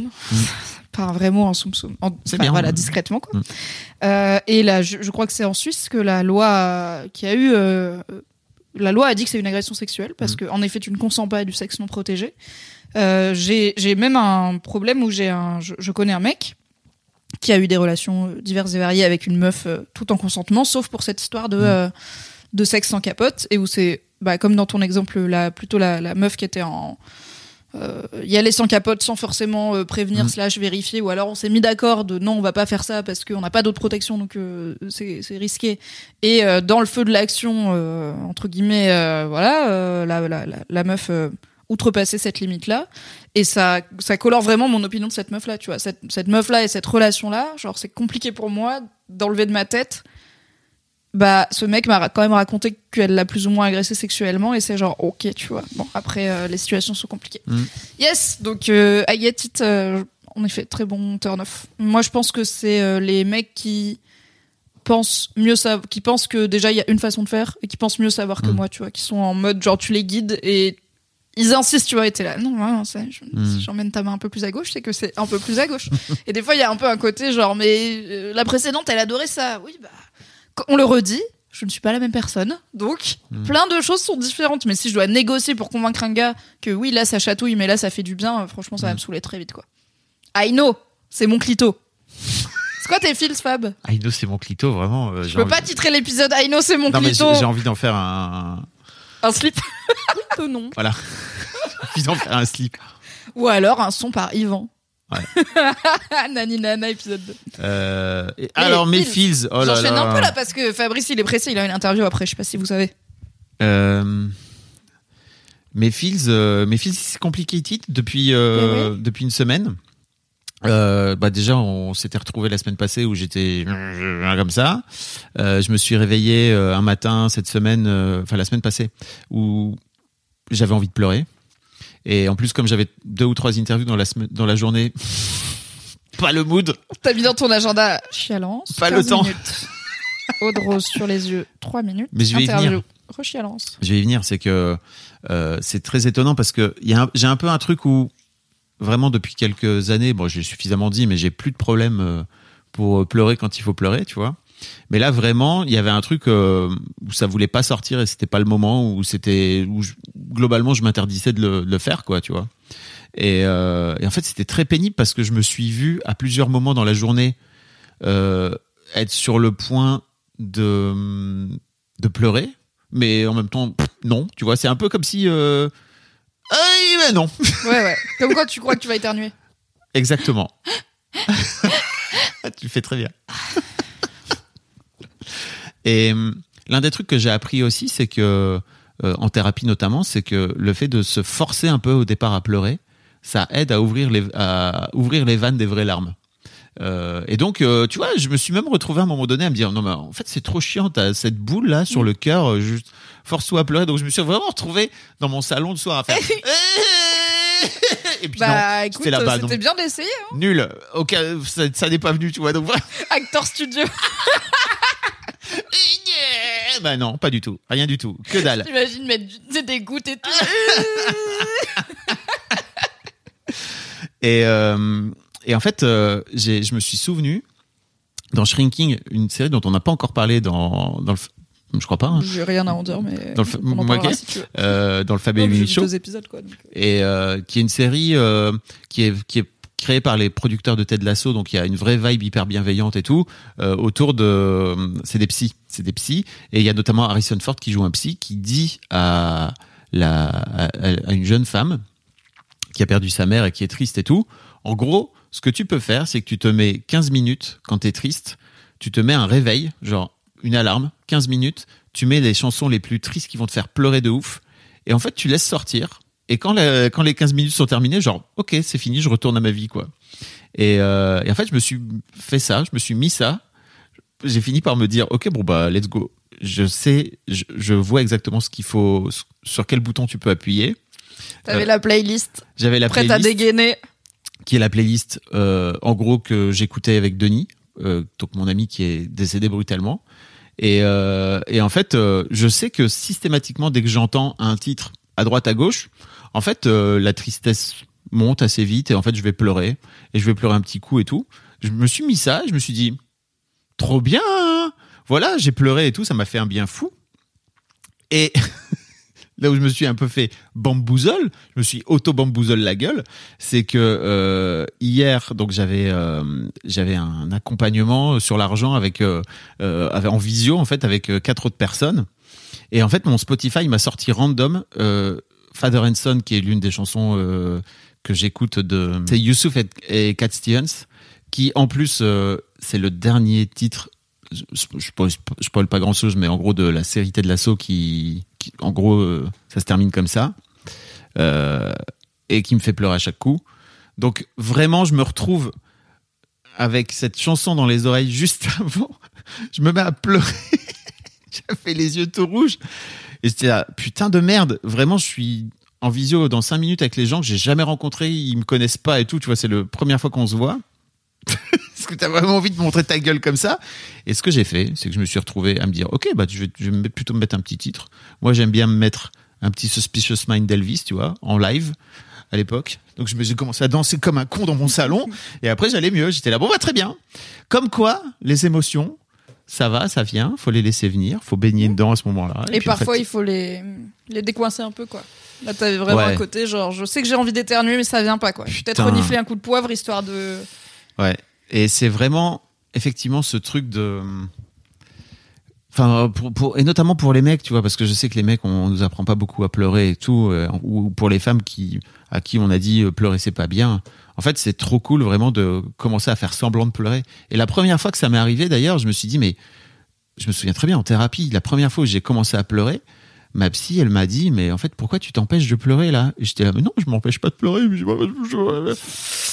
Je m'empêche pas de pleurer. En fait, quand j'ai lâché la première fois, je me souviens très bien que j'étais en train de me dire, non, mais t'es en train de faire semblant de pleurer. Et sans doute, je faisais semblant de pleurer en fait, tu vois, mais juste, euh, ça m'a aidé. Ça ouvert, Ouais, et je ça pense ouvert que ça. en vrai c'est comme ça qu'on apprend les émotions, tu vois, quand on est enfant, on imite et on Mm. fait semblant et on voit d'ailleurs qu'il y a selon les cultures, alors il y a des choses euh, qui sont juste humaines, genre le rire, le bâillement, euh, les larmes, mais il y a aussi euh, des manifestations d'émotions qui peuvent être très différentes culturellement parce qu'on apprend par mimétisme et euh, il n'est jamais trop tard pour apprendre et je pense que c'est bizarrement un peu similaire à un truc qu'on a déjà évoqué une fois ou deux dans du cul de des fois on fait on manifeste notre plaisir pendant le sexe, on surjoue un peu Ouais. parce que ça, ça met Oui. un peu en route la machine, Tout tu vois. fait. Ce qui veut pas dire qu'on n'est pas sincère, juste on en rajoute un petit peu. Et des fois, bah, des fois les larmes elles viennent toutes seules, et des Ouais. fois il faut un peu les. Allez là, Cat Stevens, let's go. On va regarder des photos, voilà, de gens qui nous manquent. On va regarder des chiens de la SPA qui sont pas adoptés, et ça décoince. Juste, il faut. Ouais, c'est un peu grippé. Mettre un coup de pied de biche. Clairement, putain. Je, je fais pas les, je vais jamais sur les sites de la SPA parce que ça me rend trop triste. Mais dans des affres émotionnels. Alright. Et toi, Mimi Euh, bah écoute, moi mes feels. euh, alors j'allais parler du fait que non, je vais parler d'autre chose. Euh, nous le sachons, je suis parfois un sale con. Ok, je suis un petit con et en- au-delà de mon aspect délicieux, de j'ai des opinions saupoudrées de sel. Moi, j'aime bien dire un connard. Parce qu'en fait, c'est un sale con, c'est trop méchant, je trouve. Un Ouais, sale con, pour moi, c'est vraiment vénère. C'est genre, t'es un sale con, quoi. Ouais. Un connard, ça marche bien. Ça, t'es un connard, quoi, tu vois. tu- Ce qui veut dire certes que j'ai des opinions et parfois euh, un certain goût du sarcasme, mais aussi que j'ai, et je travaille dessus, euh, des fois un peu tendance à me braquer ou à faire la gueule ou en tout cas à pas toujours arriver à avoir la réaction mature, etc. Tu vois, des fois, mais je le fais peu en public pour le coup, et j'en suis pas spécialement fière. C'est pas des comportements que j'encourage chez moi, mais euh, ça reste des sujets sur lesquels je, travaille, et, euh, et ça vient un peu de mon côté euh, hyper rationnel qui, euh, je me souviens, euh, rendait dingue, euh, rendait fou mon daron quand j'étais ado, tu vois, où il était là, mais arrête de. Arrête de. C'est pas. Ça, ça sert à rien ce que t'es en train de faire. Genre, oui, à la fin, t'as raison, mais ça sert à rien, tu vois, il y avait un peu de ça. Et. Avoir eu- raison ou avoir des résultats. ou avoir des résultats. Et j'ai eu une petite remontée de cette attitude pas très mature euh, la semaine dernière avec ma mère, puisque ma mère, alors très cool, euh, la personne m'a envoyé des messages dont je cite certaines phrases texto. J'aimerais venir te voir avant le début du ramadan qui est le 10 mars. Mm. Euh, je pensais venir quelques jours, du coup, euh, dans les deux, trois semaines à venir. Euh, Peux-tu me donner les dates qui te conviennent Moi, je fais ça, ok. Je lui dis, oui, oui, je vois ça avec Valentin et tout, machin.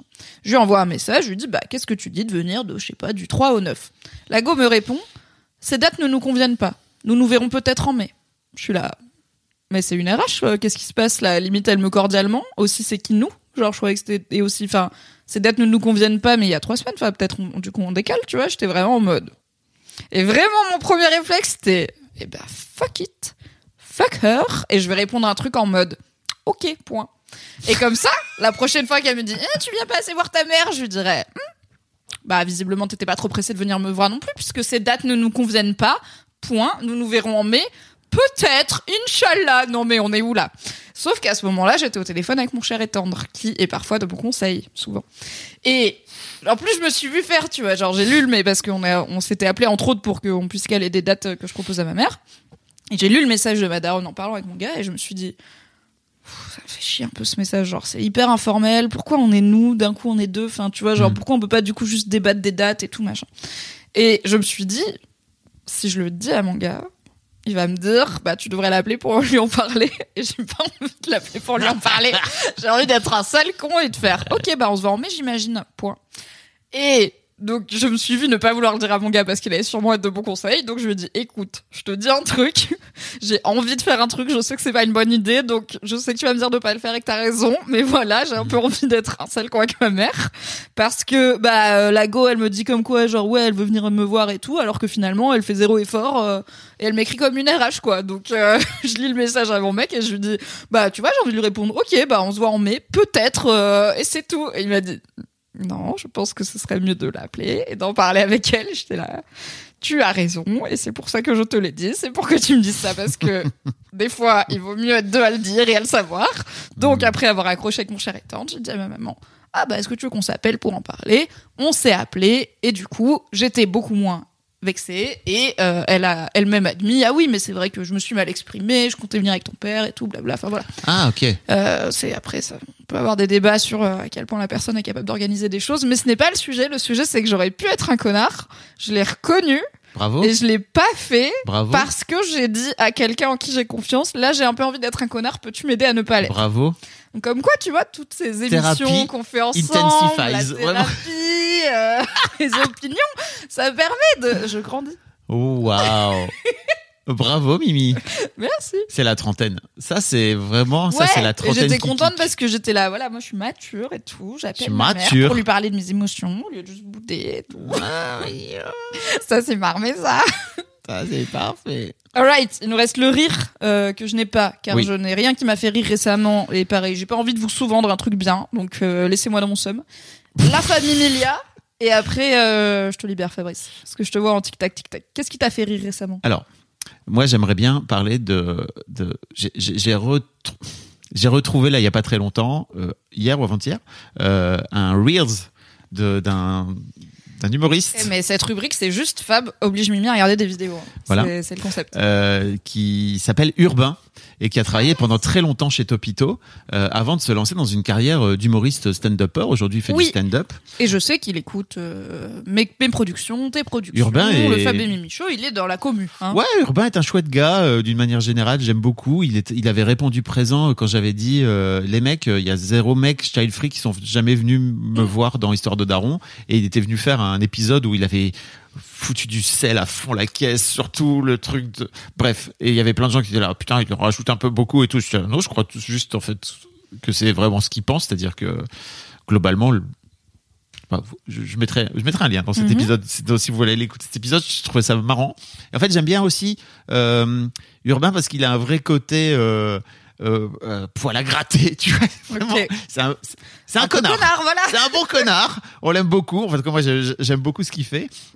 Et je l'ai vu dans une story euh, cette semaine.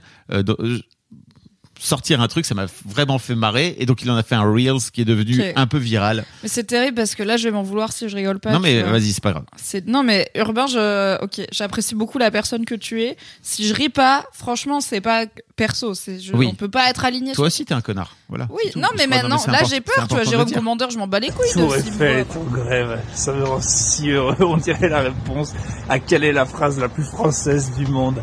La Tour Eiffel est en grève. On est tellement des génies qu'on peut mettre en grève des trucs qu'on savait même pas qu'ils pouvaient se mettre en grève. Le fromage en grève bientôt. Le- la liberté. On peut mettre en grève des concepts. Rien ne nous arrête les Français. Qu'est-ce que c'est français, putain.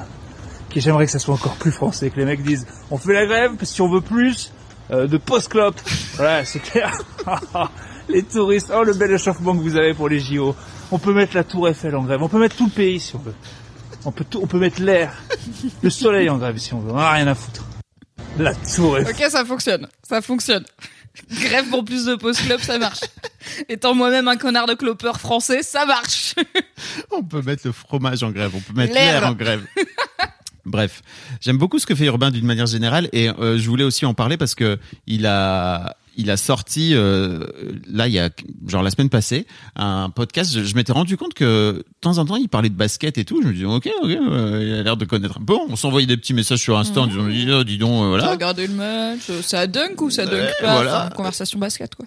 Déjà de base. Et, et en fait, il vient de sortir un podcast avec un, avec un. Alors désolé, j'ai pas le nom de son de son acolyte, mais qui est genre un, un journaliste de France Bleu, tu vois, donc un peu plus, euh, voilà quoi, tu vois, il est un peu plus sérieux le gars et tout. Et puis t'as Urbain qui, est, non mais euh, franchement, alors ça c'est vraiment trop chier de la bite. euh. il, a, il, il est vulgaire et en même temps il a, il a vraiment des, des, des takes et des opinions qui valent la peine quoi, tu vois. Qui, le mec connaît le basket quoi, il est pas juste là pour insulter et ou en tout cas de faire des vannes. Mais euh, voilà, j'aime beaucoup Urbain. J'avais envie de vous parler d'Urbain. Je suis allé le voir sur scène. Ça marche à merveille. Euh, dans ses commentaires, il faut aller lire ses commentaires parce que vraiment, donc, comme il est, en fait, c'est trop drôle parce que il a, il, il a vraiment des takes euh, plutôt progressistes et plutôt de gauche. Donc en fait, il se récupère tous les droits d'art euh, Yes. sur Internet, etc. Et en fait, dans les commentaires, Oui, il, comme en plus c'est un brin barbu et tout, peut-être les gars ils s'y attendent pas. Il vois. vient, Ils il est ah, chambre- il va être d'accord avec moi celui-là. Oh non, c'est Exactement, il vient, il est chambre et tout, et il me dit, dans son, commentaire, son top commentaire, c'est, je me demandais ce qui pourrait être encore plus français. J'avais oublié une section commentaire avec tout un tas de gens qui gueulent en ramenant des débats politiques qui n'ont rien à voir avec les vidéos. Changez rien, on est au top. Le PMU, le PMU. Et en fait, il, il clash les gens dans les commentaires. Enfin bref, ça m'a aussi fait penser à toi parce que chez Mademoiselle, c'était un petit peu ton sport préféré, quoi. Tu vois, t'allais clasher les gens. Bref, allez le suivre sur J'appelle ça Insta. répondre avec euh, sagacité. C'est Urbain Stand Up. Il joue, euh, il joue. Euh, où est-ce qu'il joue d'ailleurs, Urbain? Il joue à Paris, il joue un peu partout, il joue en France. euh, bref, il est, il est un peu all over the place. Et c'est vrai que il a, il a une tronche où effectivement, il a. Il, il- il joue tous les vendredis et les samedis au point virgule à Paris, si ça vous Yeah. intéresse. Et Je- comment il s'appelle son podcast? Son podcast s'appelle Airball. Ce qui est, ce qui est pour les gens En qui ne savent référence pas, au chef-d'œuvre du cinéma Airbud. Euh, Où le chien il joue au basket. pas du tout. Ah. Ah, t'étais premier dog? Alors je me doutais que c'était. Alors je sais que c'est pas un chef-d'œuvre du cinéma. Airbud, le film où le chien joue au basket, même si c'est un très bon épisode de deux heures de perdu. Mais je me disais que peut-être c'était une ref à Airbud euh, le titre, tu vois. parce Non, c'est une, une ref. En fait, un airball, c'est quand tu tires, c'est quand tu fais un tir euh, au panier, tu vois, et que euh, ta balle ne touche rien.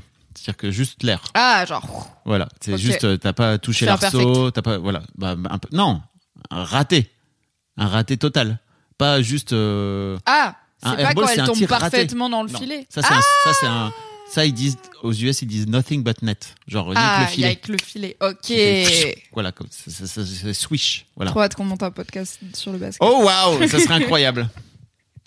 Bah yes, euh, Urbain du coup. Urbain. Abonnez-vous à Airball, mettrai- à Urbain euh. Stand Up et il y aura les liens dans la description. Effectivement. On a une question pour la Fab On a Mimilia. une question pour la Après Fab avoir Mimilia. râlé sur le fait qu'on n'a pas de question pour la Fab beaucoup Mimilia. de nous avoir envoyé une question. Oui, je la lis si tu veux. Ah, tu l'as? Oui, sur Ah, on n'a pas la euh, même alors. Patreon. Mais vas-y, let's go. Ah, et ben alors on a un commentaire vas-y, vas-y, sur voilà. Vous pouvez entre autres nous envoyer des questions sur Patreon pour avoir accès à la Fab Mimilia, la rubrique exclusive réservée à nos mécènes les plus hot. Donnez-nous de l'argent, s'il vous plaît. Aurine nous dit Ce matin, avec mon mari, on se demandait c'est quoi la vie de travailleur indépendant? Comment vous réussissez à vivre de votre travail? C'est quoi une journée type pour Mimi comme pour Fab? Bon, ça fait trois questions. Est-ce que tu veux qu'on fasse celle-là ou est-ce que tu en as une autre Vas-y, vas-y, c'est cool. Ok. Mm. Et bah, du coup, on va peut-être faire genre. Je te propose qu'on fasse c'est quoi une journée type Ouais. Et après, si on parlera d'argent, etc., une autre fois. C'est quoi une journée type pour toi, Fabrice? A few moments later.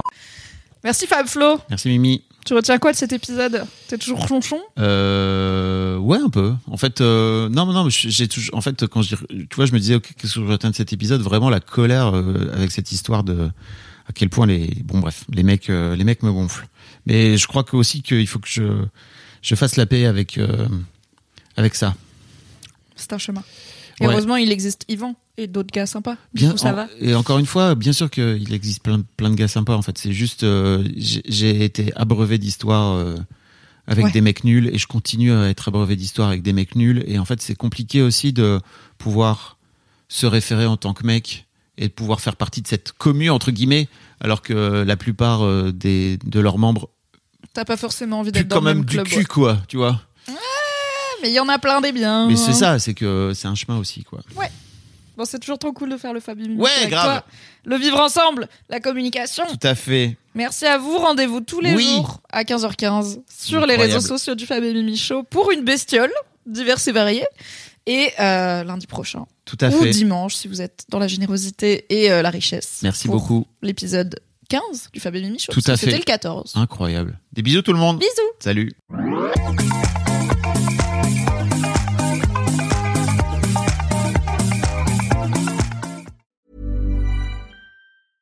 Mom deserves the best, and there's no better place to shop for Mother's Day than Whole Foods Market. They're your destination for unbeatable savings, from premium gifts to show-stopping flowers and irresistible desserts. Start by saving 33% with Prime on all body care and candles. Then get a 15-stem bunch of tulips for just $9.99 each with Prime. Round out mom's menu with festive rosé, irresistible berry chantilly cake, and more special treats. Come celebrate Mother's Day at Whole Foods Market.